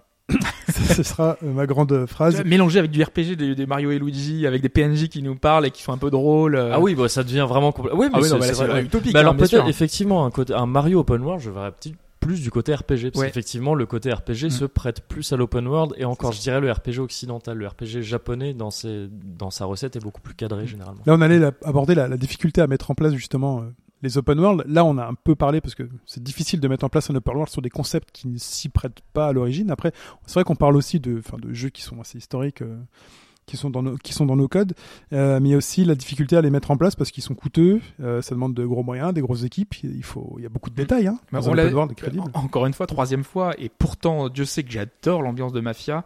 Euh, Mafia 3, je pense vraiment que c'est un problème de moyens. Euh, c'est, c'est, c'est, si t'avais plus dans, non c'est pas une aujourd'hui, question de moyens je pense vraiment que Non. euh, derrière, euh, il il part pas non personne a la référence Non, je suis désolé. non. Ah, personne a vu Cléopâtre Astérix et Cléopâtre? Si. si. Non. Et toi, les mecs, ils font si. Non, si. C'est pas une question de moyens. Oh, que si. Ah, je je- j'ai- non. je- je suis désolé. C'est pas la réplique culte que j'ai Non, retenue dans, pas euh, film malheureusement, avec, dessin euh, le film. D'accord, je m'en souviens plus. ouais. Parce qu'en gros, les mecs, euh, donc c'est Dieudonné qui est là, l'Empire romain, tout ça. Et donc, t'as le. Comment il s'appelle le, le méchant euh, égyptien? À mon beau-fils? euh, Peut-être Non. à mon beau-fils. Euh, euh, arrêtez Salam Alek Betoun. Putain, vous êtes pas la tu me parles- référence. Gérard Darmon. Darmon. Ah d'accord, oui, Voilà. non, mais tu demandes l'acteur. ouais. Donc il arrive comme ça, il regarde le, le- le truc romain qui fait son, qui font la guerre et On tout. est avec dans les le catapultes. podcast. Ouais, là, ouais, voilà. toujours Ouais, dans le podcast. ok. Ah, cool. Ah, mais c'est chiant, tu vois, il est même faire des apartés euh, Non, c'est chouette. cinématographiques. Quand même. C'est super chouette. Et tac, donc t'as l'Égyptien qui va, il fait quand même une, question de moyens. Et t'as le Romain, il fait non, c'est pas une question de moyens. Il fait, non, si. Voilà. D'accord, voilà, ça c'était l'anecdote. Ok, voilà. Ah, je souviens plus. Ok, ok. pas euh, cette scène, c'est affreux. Et dans Mafia 3, euh, le Donc, problème, c'est une question de moyens. c'est que le studio est très talentueux, mais qu'ils ont déjà ils ont- il y a eu des coupes parce que voilà ils devaient ils sortir le jeu, donc forcément ça arrivait à un moment où bah, ils auraient voulu proposer plus de choses et d'ailleurs ils vont le faire en patch supplémentaire qui vont arriver prochainement. Mais euh, derrière, quand t'as pas les moyens de tes ambitions, bah, tu, ça donne ce genre de jeux malheureusement qui sont euh, euh, dès qu'il manque quelque chose dans un open world. Ça, ça, ça jure quoi. Dès qu'il y a quelque chose, un élément, euh, ton, ta suspension d'incrédulité, voilà, elle s'affole parce que tu te dis, voilà, j'aurais voulu qu'il y ait ça, le- la réaction des- de l'IA, elle aurait dû être comme ça. euh, les, les missions, elles sont trop redondantes, ils auraient, ils auraient dû faire euh, telle chose ou telle chose. euh, visuellement, euh, les ombres portées, elles sont pas réussies. Ça Et, se Ouais. joue à plein de détails. C'est- Ouais, c'est la, marche est vraiment choses. très haute quand même hein, pour passer un univers open world crédible. et c'est pour ça qu'en général, Rockstar, et là, c'est moi qui l'amène, mais vraiment, ils ont un savoir-faire parce qu'ils ont embauché des gens qui savent faire ça. Et donc, quand ils le font, ben, ils le font divinement bien. Ils ont les moyens aussi de le faire, mais Ce euh, qui rend aussi la ville vivante. Dans un Rockstar, quand tu vas dans un endroit, tu vas avoir des, pub- des petites publicités qui vont être cohérentes avec l'univers. Tu vas être cohérente avec un message que tu vas entendre à la, la radio, radio. ouais. qui vont être cohérentes avec euh, ce que les gens vont faire dans la rue. Tu sais, les gens, ils vont acheter le burger qui, qui vendent sur les trucs. Euh, les gens, ils vont aller sur le réseau social qui te vendent dans le jeu.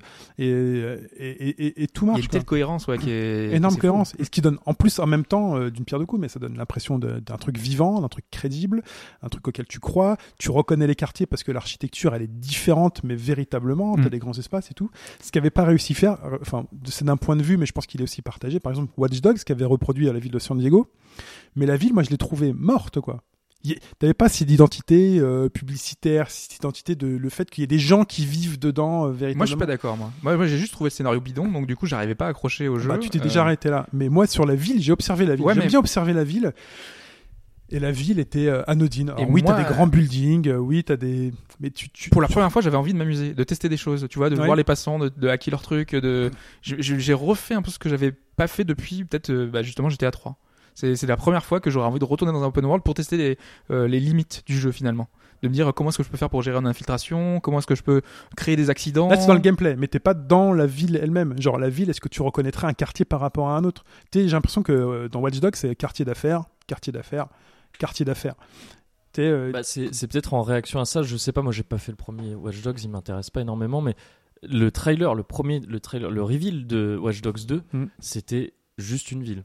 Oui. On voyait rien. Tu de vois les gens qui se baladent. les gens qui se battent. Exactement comme les trailers de GTA comme ça 5, qu'ils bossent tu vois les gens qui font du golf, ouais. des gens qui font machin, c'est welcome to Los Santos. C'est vraiment. euh, Mais Voilà que ton tu terrain de jeu. vraiment, les types envoient des gens vraiment là-bas, prendre, Ouais. euh, des, faire des films, tourner des photos. Tu sens l'ambition du truc, c'est on va te Et ils en étaient conscients. Je, ouais. Enfin, je le sais qu'ils ils en étaient conscients chez Ubisoft. Ils étaient conscients que euh, moi j'ai fait la remarque, j'ai une, une connaissance perso, mais totalement perso, euh, voilà, pas du tout dans le cadre du jeu vidéo, qui bosse et qui m'a dit oui. Je lui dis mais la votre ville elle était pas vivante. Ils m'ont fait oui, elle est pas vivante quoi. Hmm. Et euh, ils vont Mais ils travailler. l'ont dit, pour- ils l'ont dit que c'était une Ouais, base de travail pour la suite. Mais, mais du coup c'est très important. Ouais, mais regarde, ils t'ont écouté dans la seconde, il y a un univers qui est beaucoup plus pas moi marqué ont côté écouté, mais, Non mais ils ont écouté les gens Ouais. qui ont critiqué l'aspect euh, finalement en ville normale et là ils, sont allés vers un truc beaucoup plus jeune, un peu punk. euh, mais c'était justement pour souligner l'importance du détail. Et moi ça me plaît pas justement. Enfin, tu vois, d'avoir cette ville vivante là. mais, non mais elle est vivante pour moi la, ville- la, la- la ville de Watch Dogs. Ok. Bon.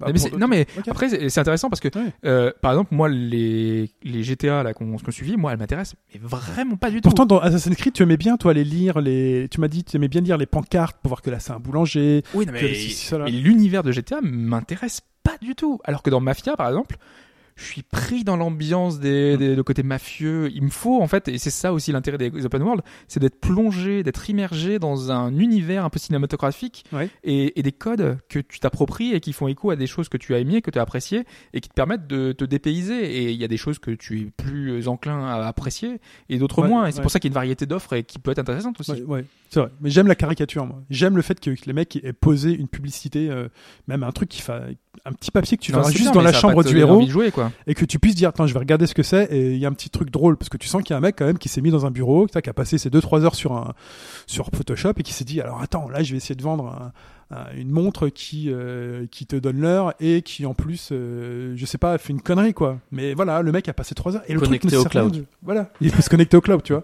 La, la- la- time from the cloud, ça, le- la montre qui va vous donner l'heure en direct du cloud. Ouais. Tu vois, souscrivez un abonnement à 39,99 pour avoir l'heure en temps réel. Tu vois, c'est con, c'est stupide, mais t'as un mec qui se dit, attends, je vais faire une pub comme ça dans GTA et puis je vais la mettre, je vais la mettre dans la chambre du mec, je vais la mettre un peu partout. Puis, Juste ton, ton concept d'heure en temps réel, je pense qu'il garde-le quand même dans un coin. tu vois, Essaye de marketer un peu ça parce que il y a un truc. c'est pas mal. Il y a quelque Il chose. y a un truc, tu vois. On le réutilisera. ouais. Mais tu vois, les mecs, qui- tu, tu vas voir des boutiques ensuite qui vont la vendre, cette montre. Tu vas voir des mecs qui ont fait, ah, look at my watch. Tu sais, tu vas passer à côté, j'ai la Oui, nouvelle ça, montre et tout. c'est c'est de la créa- c'est de la création d'univers. euh, Enfin, Mais c'est- Enfin voilà, c'est euh, moi là-dessus ça me, ça ce qui me touche euh, particulièrement. Il y a- il Euh, a quand même largement question de moyens. Oui, mais alors Non, ah oui, de, c'est ça. de délai. hein. Je me disais que ça peut ça peut paraître contradictoire parce qu'en début d'émission de, de podcast, on a dit euh, ah ben c'est des économies euh, de faire de l'open world. mais c'est parce qu'il faut bien mais une fois que t'as fait ça que- une fois, Ouais. Non mais c'est ça, voilà. C'est l'économie quand t'appliques cette logique que sur plusieurs des jeux. économies Ouais, ouais. à l'échelle de souvent de triple A qui Bien énormément cher. Ouais. Un, un open world fauché, ça existe pas vraiment. Ou alors c'est ou alors c'est justement des trucs tout à fait pro- entièrement procéduraux, des Mm. trucs qui sont basés sur des. un open world japonais. C'est euh, Mais- bah, bah, bah, Yakuza, mais qui est qui Bah, est un open world très ramassé. bah, euh, voilà, qui par à murs invisibles et des conneries comme ça. Non, en général, il y a des barrières parce que les flics ont, Oui. vraiment arrêté la rue, quoi. Oui. Des choses comme ça, quoi. Ouais. Et vu que le, le héros des Yakuza est quelqu'un qui respecte beaucoup les Bon, forces voilà. de l'ordre, évidemment, il voit des barrières. Il force. pas l'idée voilà. Euh, c'en est tout pour euh, cette partie. Euh, du coup, on va enchaîner avec les exemples à ne pas suivre. Il n'y a pas d'interlude musical, mais euh, Ouais, mais on les a déjà cités. Enfin, Mirror's Edge Mm. Catalyst était peut-être l'exemple le plus marquant pour ce genre de jeu. Euh, peut-être dans celui à venir et qu'on a déjà plus ou moins évoqué, il y avait FF15 qui pose Qui question. peut faire peur, ouais. Ouais. À voir. ouais. Parce Dans le sens où on a vu l'espèce de simili open world du 13, ce qu'ils ont voulu faire, c'est-à-dire un... T'avais l'impression que les mecs avaient été tellement flippés à l'idée de faire un jeu en, tel couloir tout le temps qu'ils se sont dit où on va leur mettre un petit Ouais, truc sur la fin, on va les laisser se promener. ouais, parce que le ça. 13 était très particulier. Tu Ouais. prenais 20-30 heures de couloir. Bien frustrant quand même, parce qu'au bout d'un moment, Final Fantasy, un jeu un petit peu qui est assez ambigu sur pas mal d'épisodes, Ouais. où tu as des couloirs, mais tu as aussi des grandes postes de liberté où tu peux vraiment aller explorer, leveler, etc. etc. C'est ce qu'avait fait le 10 en fait un petit peu. Assez largement, ouais. ouais, ouais, mais le, le 13, non, non, non. Les 20, 30 premières heures, t'as été pris par l'histoire, on te lâche jamais la grappe, t'as jamais le moment d'aller te promener, d'aller tester tes capacités. Et effectivement, comme tu le dis, les mecs ont peut-être pas assumé, ils ont pas eu les couilles. Et euh, sur la deuxième partie ou le deuxième tiers du jeu, effectivement, tu rentres vraiment dans une logique de monde ouvert. Voilà, mais en fait, Et ça donne un jeu qui est incroyablement bancal, un- ouais. et oui, et puis Moi, j'adorais. Sa deuxième partie, mais Ouais. C'est parce que c'est juste une grande plaine qui en fait, Ouais. je crois, était peut-être pas aussi grande qu'une seule zone d'FF12 qui était construit un peu comme un comme un MMO FF12 tu vois, F- c'est des ouais, grandes FF12 zones, était, était colossal, était était très immense. vaste, ouais, c'est vrai. En plus, la, la plaine n'était pas, était était pas, pas si énorme. grande que Non, ça, non. Il y avait du défi, mais elle était pas très grande. Et là, le et FF15, d'après ce que les, d'après ce qui est dit, ce qui était dit, ce serait une construction un peu inverse. Où au début, tu commences un peu libre, et après, euh, ce serait comme un, le monde serait comme un entonnoir qui t'amènerait vers la, la conclusion très scénarisée du jeu. Hmm, Je sais pas. Ouais, la question c'est est-ce que ça je se sais pas quoi. posait Est-ce que c'était vraiment nécessaire dans un jeu qui. Euh, Voilà, on sent vraiment que c'est c'est en, en- en réponse à l'épisode précédent qui avait été vraiment critiqué Ouais. sur l'aspect linéaire et couloir. C'est comme s'il s'était dit euh, on a écouté la critique et donc on vous propose ça, comme si c'était une obligation et que euh, pour les gens aujourd'hui, les occidentaux notamment, parce que aujourd'hui c'est un jeu mondialisé, euh, qui est globalisé et qu'on on te dit euh, on va le vendre autant au public japonais qu'au public américain et occidental dans sa grande majorité. Donc euh, il faut proposer du monde ouvert parce que c'est ce qui leur plaît. Euh, je suis pas sûr, je suis pas sûr Ouais, que ce soit la je, bonne je suis pas sûr non plus, ouais. Mais je pense qu'il y a un problème en fait. Il y a un genre de problème avec le RPG euh, japonais académique à la FF, à la Final Fantasy, euh, qui je pense sera extrêmement bien illustré par le remake du 7. C'est un problème d'échelle principalement, je pense. C'est-à-dire que t'avais les RPG fonctionnaient avec des systèmes de cartes du monde, ce qu'on appelait cartes du monde en 3D, où où t'as une échelle qui est complètement aberrante, encore plus que ne l'est celle de la plupart des, des open world actuels, et qui fait que euh, quand on pousse vers le réalisme visuel, en tous les cas, des, des, des, objets qu'on voit dans le jeu, ça ne marche plus, euh, ce truc-là, alors que c'est un genre qui s'est construit sur, sur ce, sur, ben, sur, euh, ce modèle-là, en fait.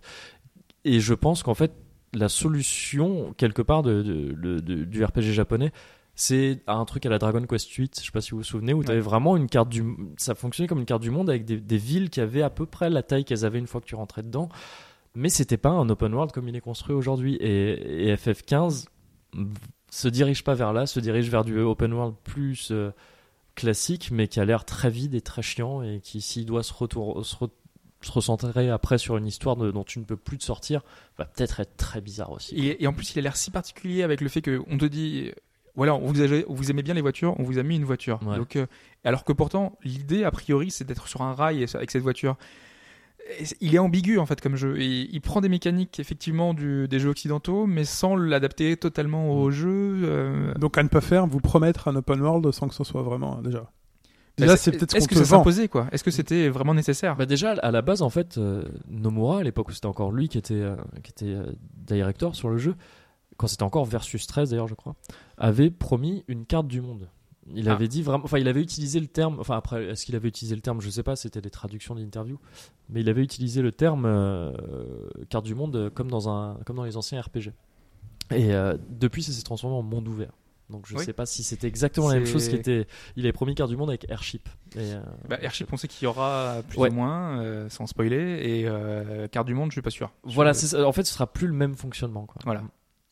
Autre exemple de. Bah, tu- bah, finalement, euh, Moi, vais pas reciter Watch Dogs bah, avec sa ville pas vivante. Parce Mais a cela dit, juste, on dit exemple à ne pas suivre, ça reste hypothétique vu qu'on n'y a pas touché Voilà, encore. c'est ça. Si ça se trouve, dans deux mois, on fera un démenti total C'est et, trop euh, bien. ouais, on c'est ça. ouais. C'est ça, bien sûr. Euh, mais là, c'était vraiment sur des, des jeux peut-être qui n'avaient pas besoin de marquer cette, euh, cette nuance-là. Watch Ouais. Dogs, finalement, c'est un Ouais. monde ouvert qui se nécessitait en tant que tel parce que c'était un GTA-like dans sa globalité. Voilà. Je pense pas qu'on ait d'autres vraiment vrais exemples. Mais Si moi c'est ça où il faut conduire à gauche. ne faites pas d'open world, il faut conduire vrai. à gauche s'il vous plaît. la Forza Ou alors Horizon, faites c'est un- très euh, perturbant. Ah. Faites un mode de jeu qui, enfin, faites, euh, permettez de le faire. Parce que pour les gens, tous les gens qui conduisent à gauche, Ouais. la plupart des open world, ça doit être chiant. C'est- super chiant. Mais Voilà. euh, oui, j'attends de voir ce type quand même. Parce que ce type d'Ubisoft, dans l'idée, c'est une très bonne idée. Enfin, c'est très chouette. Ah, Mm. tu te balades comme tu disais. Hein, c'est, je suis complètement d'accord avec ce que tu disais sur la transgression du snowboard, ça, le fait d'aller un peu où tu veux. Mais si dans les faits, en fait, tu te fais une piste et qu'après tu fais ton, tu- si c'est un simulateur de remontée mécanique, tu vois tout le temps, c'est chiant.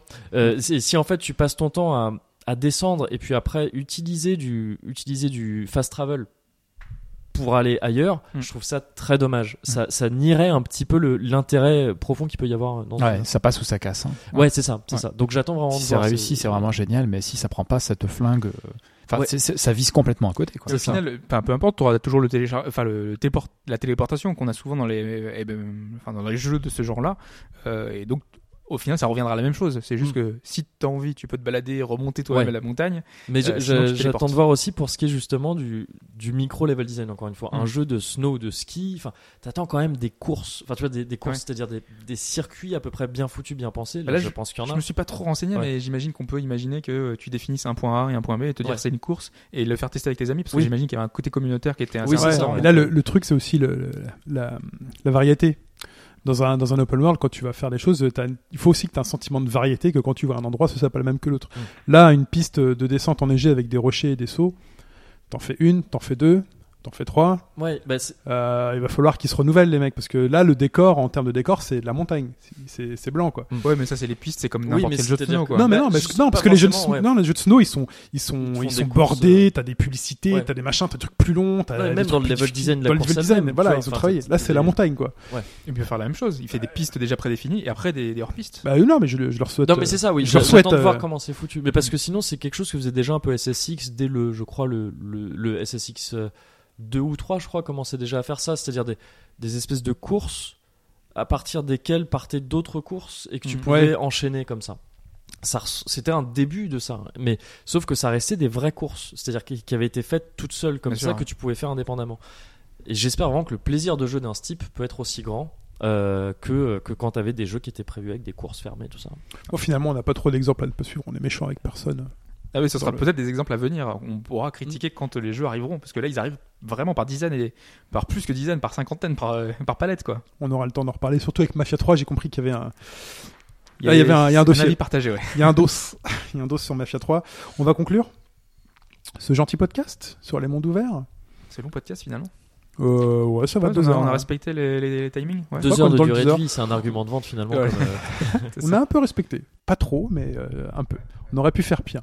Sachant qu'en plus, là, l'extra life est censé ouvrir, c'est ça, là, non? Ouais. Et 13 heures Là, s'il y a des gens qui vont, qui vont arriver, on espère que vous n'avez pas trop entendu de, de bruit de fond, de choses comme ça. Ah, c'est plutôt C'est calme. plutôt silencieux. ouais. Ouais. Alors, pour conclure, Euh, pour conclure, euh, bah, tout ce Les open world, c'est cool, dire. c'est l'avenir du jeu vidéo. euh, Bah, c'est C'est l'alpha c'est et le l'oméga. présent, c'est le présent, l'alpha et l'oméga. ouais. Ça peut être un objectif, mais ça doit pas être une lubie finalement. C'est Ouais. pas, euh, c'est Pas le forcer, quoi. ultime. Euh, Aujourd'hui, des jeux narratifs euh, nous conviennent très bien et euh, certaines expériences, euh, quand ils sont, quand elles sont vraiment travaillées, au contraire, sont presque plus jouissives pour euh, pour ce qu'elles ont. Maintenant, euh, voilà, c'est, ça doit pas être un genre à part entière. C'est, Ouais. c'est un peu ce, ce que tu disais tout le long du podcast, euh, Moguri. Oui, euh, un peu tourné que- en boucle. Voilà, euh, c'est ça, ça. Mm. C'était sceptique et c'est vrai que euh, en partie, il y a, y y de vraies choses sur lesquelles on peut revenir et qui, qui sont problématiques. Mais l'immersion est quand même grandement améliorée et quand ils arriveront à faire un vrai travail sur ces univers-là, quand ils arriveront à ajouter toutes ces petites briques pour que euh, l'expérience soit aussi riche qu'un jeu classique, bah à ce moment-là, euh, ça apportera encore davantage qu'un jeu classique. Ouais. Donc prochain jalon, on a parlé des jeux à venir en début de podcast, mais prochain jalon finalement c'est euh, Red Dead, euh, Redemption 2 qui arrive en 2017. Le précédent jalon c'est The Witcher 3 sur la narration, euh, Euh, mais pas forcément comme tu disais sur. je sais pas si seulement Red Dead 2, enfin moi je pense à Cyberpunk 2077, ouais, ce sera un des autres grands... je je l'ai pas euh, dans le radar celui-là. Bah, c'est le prochain jeu de CD Projekt de The Hmm. Witcher. Ah bah, Donc euh, voilà, c'est dans un univers, euh, Il sort avant, euh, avant 2017 c'est 2017. Ok. Normalement. Moi, J'imagine que ce sera 2018, Hmm. mais euh, Oui, je pense c'est aussi. 2017 Ok. sur le papier. Et euh, ouais, ils ont expliqué avoir euh, travaillé justement avec le l'idée parce qu'avec quelqu'un qui s'est basé sur un jeu de rôle, un vrai jeu de rôle. Donc euh, il y aura sans doute un travail encore supplémentaire et j'espère qu'ils auront des idées justement. C'est comme Red Dead 2 si c'est simplement la même formule en plus jolie. Est-ce que ça va vous convenir? Parce que moi je sais que c'est pas trop ma cam. mais- Non, moi ça me conviendra pas. Il y a, comme je disais, il y a un nouveau jalon sur la narration qui est posé et la- et l'ampleur des quêtes secondaires, c'est The Witcher 3, même si je l'ai pas fini, mais j'ai vu ce que c'était et j'ai pris du plaisir dans le, dans le, le peu que j'ai fait. Et euh, forcément, tu dois t'appuyer sur euh, ce que font les autres en, en- en bien. Il y en a qui se sont appuyés sur GTA 3 pour ensuite grandir et faire leurs propres histoires. Bah, The Witcher 3 a posé des Ouais, choses. parce qu'on l'a pas dit, mais il y a quand même des, des, des pans entiers de l'histoire qui sont euh, avec des choix euh, qui, qui peuvent être omis en fonction de ce qu'on a fait, et des, des actions qu'on a prises, et euh, qui font que vraiment que ça change. Et dans un open world, c'était pas évident, et je crois pas qu'on en ait vu avant, donc euh, ça a apporté vraiment de, de vraies choses. Je pense qu'ils sont suffisamment intelligents pour avoir vu ce qu'a fait CD Projekt. Mais cela dit, Red Dead. Redemption 2, ne serait-ce qu'avec son teaser et ses sept personnages, tout ça semble aller dans une direction un petit peu, sans vouloir nous dire euh, que ça va pas être exactement comme le premier. Enfin, Tu penses à, à du GTA V avec euh, point de vue de chaque personnage? Soit ça, soit du, soit une- un genre de multi. Il me semble qu'il y a eu un, Hmm. des déclarations disant avec un, un, un monde multijoueur jamais vu dans un Red Dead. Alors, est-ce que c'est juste l'adaptation de GTA Online? On sait pas, Hmm. ou est-ce que c'est un petit peu autre chose? Enfin, disons que ça montre des choses qui laissent penser que ce sera pas juste un euh, un RDR1 Ouais. en plus joli. C'est vrai qu'on l'a pas évoqué, mais le MMO est un genre de monde ouvert un peu Oui. particulier. C'est pas, c'est pour ça qu'on l'a pas évoqué dans le podcast, mais mais sinon, euh, c'est vrai que ça peut faire partie des avancées le multijoueur, hein, parce que finalement c'est des humains, donc euh, ça peut être un personnage de ton monde euh, et qui fasse évoluer. Eve Online par exemple est tout à fait dans le, la notion de gameplay émergent avec euh, un monde qui est vraiment forgé par ses joueurs et tous les événements qui ont lieu dans le jeu euh, influencent l'économie, influencent euh, les batailles, les, les factions. Et C'est presque le rêve ultime de ce qu'on voudrait retrouver dans une expérience solo. C'est ça, c'est avoir l'influence à tel point que ton univers entier va changer euh, grâce à tes actions. Donc c'est un peu ça quoi. Très bien. On conclut là-dessus Alphonse Ouais, moi j'aurais deux choses à dire. Tu as pris tout à l'heure l'image de la recette qui est bonne, et c'est un petit peu comme la meringue, c'est pas parce que c'est bon qu'il faut en mettre partout. Et qu'en plus, c'est assez difficile à faire, et ce n'est bon que quand c'est très réussi. Et l'open world, c'est finalement un petit peu la même chose. C'est-à-dire, moi je suis, euh, je suis plutôt, euh, je suis plutôt demandeur, mais en fait, quand je réfléchis le nombre de jeux open world que j'ai euh, fait de A à Z, il y en a assez peu. Et c'est pas, c'est c'est comme moi, je considère comme, euh, comme les meilleurs, et que je pense que du coup, bon, il y aura peut-être. Euh, comment dire, si j'avais à éditer, si j'avais à développer un jeu, je ne le ferais pas pour. Enfin, c'est compliqué parce que d'un côté, tu dis si je le fais, il y a des chances que, que, ça, que ça vende bien parce que c'est ce que les gens demandent. Mais en même temps, faire un très bon open world, c'est super difficile et les jeux open world vraiment marquants, bon, on les compte sur les doigts de la main. Et la plupart du temps, ça passe à côté, comme on l'a dit. Et l'open world, finalement, la recette, l'ingrédient open world n'apporte rien. Puis il y a le deuxième, un deuxième aspect aussi que tu as mentionné tout à l'heure, c'est à dit que les jeux arrivaient par palette et que tout le monde a commencé à faire la même chose et que non seulement c'est difficile, c'est déjà difficile dans l'absolu de proposer une, une expérience open world euh, convaincante, mais en plus tu vas aller sur un créneau sur lequel tout le monde va aller au même moment. Donc euh, euh, bon courage quoi. On est vraiment, je pense qu'on est euh, mon talent. On parlait, on avait ouvert en, en se demandant si c'était une mode ou si c'était une tendance. Euh, ça a été une mode à une époque, c'est peut-être en train carrément maintenant de devenir une tendance, enfin pas une tendance quoi, mais vraiment un, ouais, une norme, une espèce de truc de long terme. Mais si on va dans la direction que tu décris, qui est que ça, ça commence à devenir vraiment la recette qu'on applique à tous les genres et que des palettes et des palettes de jeux sur ce, sur ce motif débarquent, c'est pas possible. Mm. Ça, ça va pas être C'est possible. vrai que j'ai, on a oublié de citer cet exemple-là, mais moi c'est vrai que avec Mike on en avait discuté. Pour lui, par exemple, c'est pas un rêve de, de voir Monster Hunter en monde ouvert, alors que pour moi, ouais. alors que pour moi, plus. ça serait peut-être un moyen de, de renouveler, Ouais. alors peut-être en spin-off, hein, mais un peu de moyen de renouveler la formule en te proposant quelque chose de plus abouti. euh, euh, de moins rigide, mais euh, alors qu'il soit du coup en complément de ce que peut exister le jeu original. Mais lui, il me disait que ça casserait les mécaniques, de pouvoir se déplacer d'une zone à l'autre. Ça Euh, casserait énormément, ça casserait quasiment, quasiment toute tout, la formule actuelle. hein. Ouais. Mais, ouais. mais cela dit, j'avais euh, j'avais euh, interviewé un, alors je, je crois qu'il était pro- euh, producteur sur la série euh, euh, à l'occasion de la sortie de Monster Hunter X, qui est Génération en France, le dernier Ouais. en gros. Et cet homme-là me disait que un de ses rêves futurs pour Monster Hunter, c'était de de mettre encore plus en avant le côté chasse, c'est-à-dire de, de mettre en avant le, toute cette, cette- étape avant de chasser le monstre. Donc c'est-à-dire de, de Mm. trouver La des traces, préparation. de- Ah voilà la préparation. Et donc ça, ça, ça pour le coup, ça collerait pas mal avec un monde ouvert, un monde plus Mm. ouvert en tous les Ouais, cas. côté de- survival aussi. hein. Voilà, ouais, c'est ça. Euh, tu traces là, ah, il y a des, il y a des empreintes, euh, voilà. Donc, alors, ça changerait complètement la série, Ouais. mais c'est vrai que ça peut être intéressant aussi. Et si je peux rapidement, Vas-y. ouais, euh, moi, il y a un truc qui me dérange profondément dans l'open world. Enfin, je dis profondément, c'est-à-dire que c'est un, problème de fond, mais qui est pas immense non plus, je pense, dans le sens où, pour moi, le jeu vidéo, les règles du jeu vidéo, ce qui est bien dans le jeu vidéo, le gameplay, etc., ça se définit par les barrières qu'on met aux joueurs. C'est-à-dire que c'est comme ça que c'est intéressant, c'est-à-dire on te dit, euh, tu vas devoir faire ça, mais tu n'as pas le droit de faire ça. Euh, Et, et c'est pour moi c'est fondamental, c'est comme ça que se créent euh, des mécaniques de jeu, en pensant aux barrières que tu mets aux joueurs. Les échecs, c'est un très bon exemple. Chaque pièce ne peut faire que certains types de mouvements, tout ça, et c'est pour ça que c'est passionnant. Alors que l'open world se définit généralement par le fait d'enlever des barrières, de dire tu peux faire de plus en plus de choses. Et pour moi, rien que ça, c'est problématique en fait. C'est-à-dire que c'est pas ce qui, c'est très personnel là ce que je dis, c'est vraiment ce que j'attends moi du jeu vidéo. Moi, j'attends plus ce jeu vidéo qui me met des barrières et qui me dit résous telle situation avec les armes qu'on t'a données. Et nous, on a trouvé un système qui tourne autour de ces barrières qu'on t'a, posées. Le simple fait que l'open world se définisse généralement en faisant l'inverse me dérange moi et fait que c'est pas quelque chose qui m'attire profondément. Et je vois pas comment, malgré tout ce qu'on a dit, malgré toutes les, perspectives d'évolution qu'on peut lui trouver, je vois pas comment ça peut être un, genre, si on doit parler de ça en tant que genre, qui me parlerait. Et ni, ni après tout une recette qui pourrait me parler. Très bien. Merci Moguri. Et toi, t'as, tu t'as pas un avis à donner justement sur euh, Non, moi je pense que j'ai déjà tout distillé au fur et à mesure du truc. Moi j'aime ça, mais quand c'est bien fait. Faut qu'il y ait une bonne, i- faut qu'il y ait une bonne histoire. euh, Par exemple, en un GTA 3, j'ai jamais fini GTA 3. on- Ni le Vice City, parce que en fait, ce qui me bloquait, c'était les éléments de gameplay euh, fusillade. Ça ne m'allait pas qu'un mec soit planté au milieu de la rue et euh, switch de cible. Je n'arrivais pas à les. voilà, je, ça me plaisait pas. Ok, je trouvais ça, l'ambition était forte, les cutscenes étaient cool, mais il y avait par exemple des missions de course qui étaient obligatoires. Je déteste ça. Quand on m'oblige à faire des courses de voiture et que j'y arrive pas, ça me saoule. Je veux pas. Euh, voilà. Par contre, sur GTA 4, euh, ils ont introduit euh, ce que j'ai beaucoup aimé sur Gears of War à l'époque, c'était le duck and cover. Et là, j'ai trouvé un vrai plaisir à ces phases de fusillade.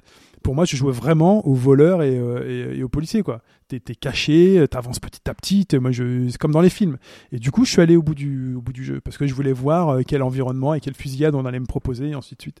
Et du coup, je suis resté. euh, ça m'a accroché. Et sur GTA 5, j'ai très peu divagué. Enfin, mission principale. Donc moi, GTA 5, quand j'en parle, je parle comme comme d'un jeu linéaire. Ok, il y a une ville et tout, je me suis amusé, j'ai observé les gens, mais euh, moi, si j'ai avant tout vécu euh, l'histoire des trois, les trois Gugus, quoi. J'ai vécu ça comme, un, comme une série HBO. J'ai vu chaque épisode, chaque euh, intrigue. Les fusillades étaient cool à faire. Il y avait, il y avait pas de phase de gameplay rébarbatif qui me disait non, ça, ça me fait chier. Les trucs de voiture étaient cool parce que les trucs de, les courses de voiture, tu les faisais avec euh, Franklin, qui est un mec qui était spécialisé dans les courses de voiture et qui avait donc une voiture bien, des astuces bien, et, Et voilà. un pouvoir euh, qui te servait Et un aussi dans ces cas-là, si je me souviens. bien. Exactement, un Ouais. pouvoir où tu pouvais ralentir le temps. Euh, les trucs de fusillade un peu exagérés, t'avais l'autre qui avait son truc avec qui ralentissait le temps. Et Ils ont fait ça bien. Et du coup, sur le 4 et sur le 5, je suis allé au bout et je me suis pas trop perdu. Et si vous voulez vous perdre dans GTA 5, il y a GTA Online. Et là, vous vous connectez avec vos potes et vous foutez le bordel. Enfin, il y a même plus d'intérêt à le faire tout seul maintenant dans la ville parce que si tu veux le faire bien, le bordel, tu le fais avec tes potes. Et donc, ce côté aspect multijoueur, euh, est très bien et je trouve qu'il segmente bien justement le jeu. C'est d'un côté tu fais le solo, euh, tu suis ton truc, et de l'autre, eh ben, si tu veux foutre le bordel et divaguer, tu le fais avec tes potes. Alors, ultime parenthèse, hein, parce que Ouais. ça va commencer à faire long. Euh, tu, tu disais, ils ont fait ça bien. Et c'est vrai que dans les jeux, peut-être à risque euh, de, de ce genre-là, et on me parlait de moyens, justement, c'est Shenmue 3. C'est qu'on a beau l'avoir financé, on a beau avoir euh, donné les Oh, moyens. tu- on l'a pas tous financé. Je, ouais, je, Oui, désolé. Hein, de- englobe des personnes. euh. Mais si on fait la moyenne sur 4 personnes, là, tu vois, euh, ça fait Je- grosse somme d'argent par personne. C'est vrai que il a expliqué que ce serait pas un vrai open world où t'aurais pas des zones mieux, très hein. très Ouais, larges. Que Heureusement, justement, ouais. effectivement. Et dans un sens, voilà, tant mieux. Euh, moi, c'est pas ce que je lui demande euh, à Shenmue. C'est que on ait des zones suffisamment grandes Ah, pour bah, visiter, mais que qu'ils soient pas immenses non plus, c'est pas grave. ah ouais, mais il me fait 2-3 quartiers, euh, c'est bon, hein, c'est fini. hein. Tant que la narration suit, que Pas tout de points sur la euh, carte, ou voilà. va là-bas et tout. euh, Voilà, c'est pour ça que. Mais le manque de moyens va être euh, parce que c'est le genre de, de détails qu'on a évoqué avant vont être euh, quand même euh, importants. J'ai quoi. pas des textures faux folles, hein, J'ai peur, plus, hein. quoi. Moi, je veux les textures de- d'époque, tu vois. Bon, ils se débrouillent. Oh, t'inquiète, t'auras ça. Ouais, voilà. je, moi, je je, pense qu'il n'y a pas de souci à se faire de ce côté-là. moi, je, moi, je veux ça. hein. Tout ça Je- en admettant que Shenmue 3 sorte vraiment un jour. euh, je- c'est ce qui est déjà un pari un petit J'ai peu. payé, il Ah, sortira. bah, ouais, ouais. ah, peut-être Ouais. peut-être que t'as payé assez pour qu'il sorte. voilà. En tout cas, bon bah merci les gars. Merci Hobbs, merci Alphonse, merci Moguri. Merci à vous. Voilà, on se dit au revoir, on se dit à bientôt pour une prochaine émission de Bas Gauche Droite. Ce sera la 209. Mais en attendant, si vous pouvez nous retrouver sur basgauchedroite.fr, bah, n'hésitez pas, inscrivez-vous sur le forum. C'est toujours mieux que 140 caractères sur Twitter, surtout quand ça tombe en panne. Voilà, c'est pour ça que je temporalise aussi les, les trucs. N'hésitez pas à vous inscrire sur le forum. On se retrouve aussi sur le Facebook. Le Patreon est là pour soutenir l'aventure au basgauchedroite.fr, le Twitter attachbgtfr. On est là. Les étoiles sur iTunes. Les étoiles Est-ce que sur les sous du. Patreon se retrouvent injectés dans Shenmue 3 après par euh, le Ah, ça, je sais pas. Enfin, faut demander à Hobbs. euh, tout, tout, tout, tout, tout est parti. par- la comptabilité, c'est Il lui. y a un virement automatique euh, sur PayPal. Voilà. En tout cas, euh, on se retrouve très bientôt donc pour un podcast au bas gauche droite. Nous, on se retrouve sur le DLC. Si vous participez au Patreon, vous y avez accès tout de suite. Sinon, il faut toute une petite semaine, c'est gratuit. Voilà, rien de méchant. Merci les gars. À bientôt. Ciao. Salut.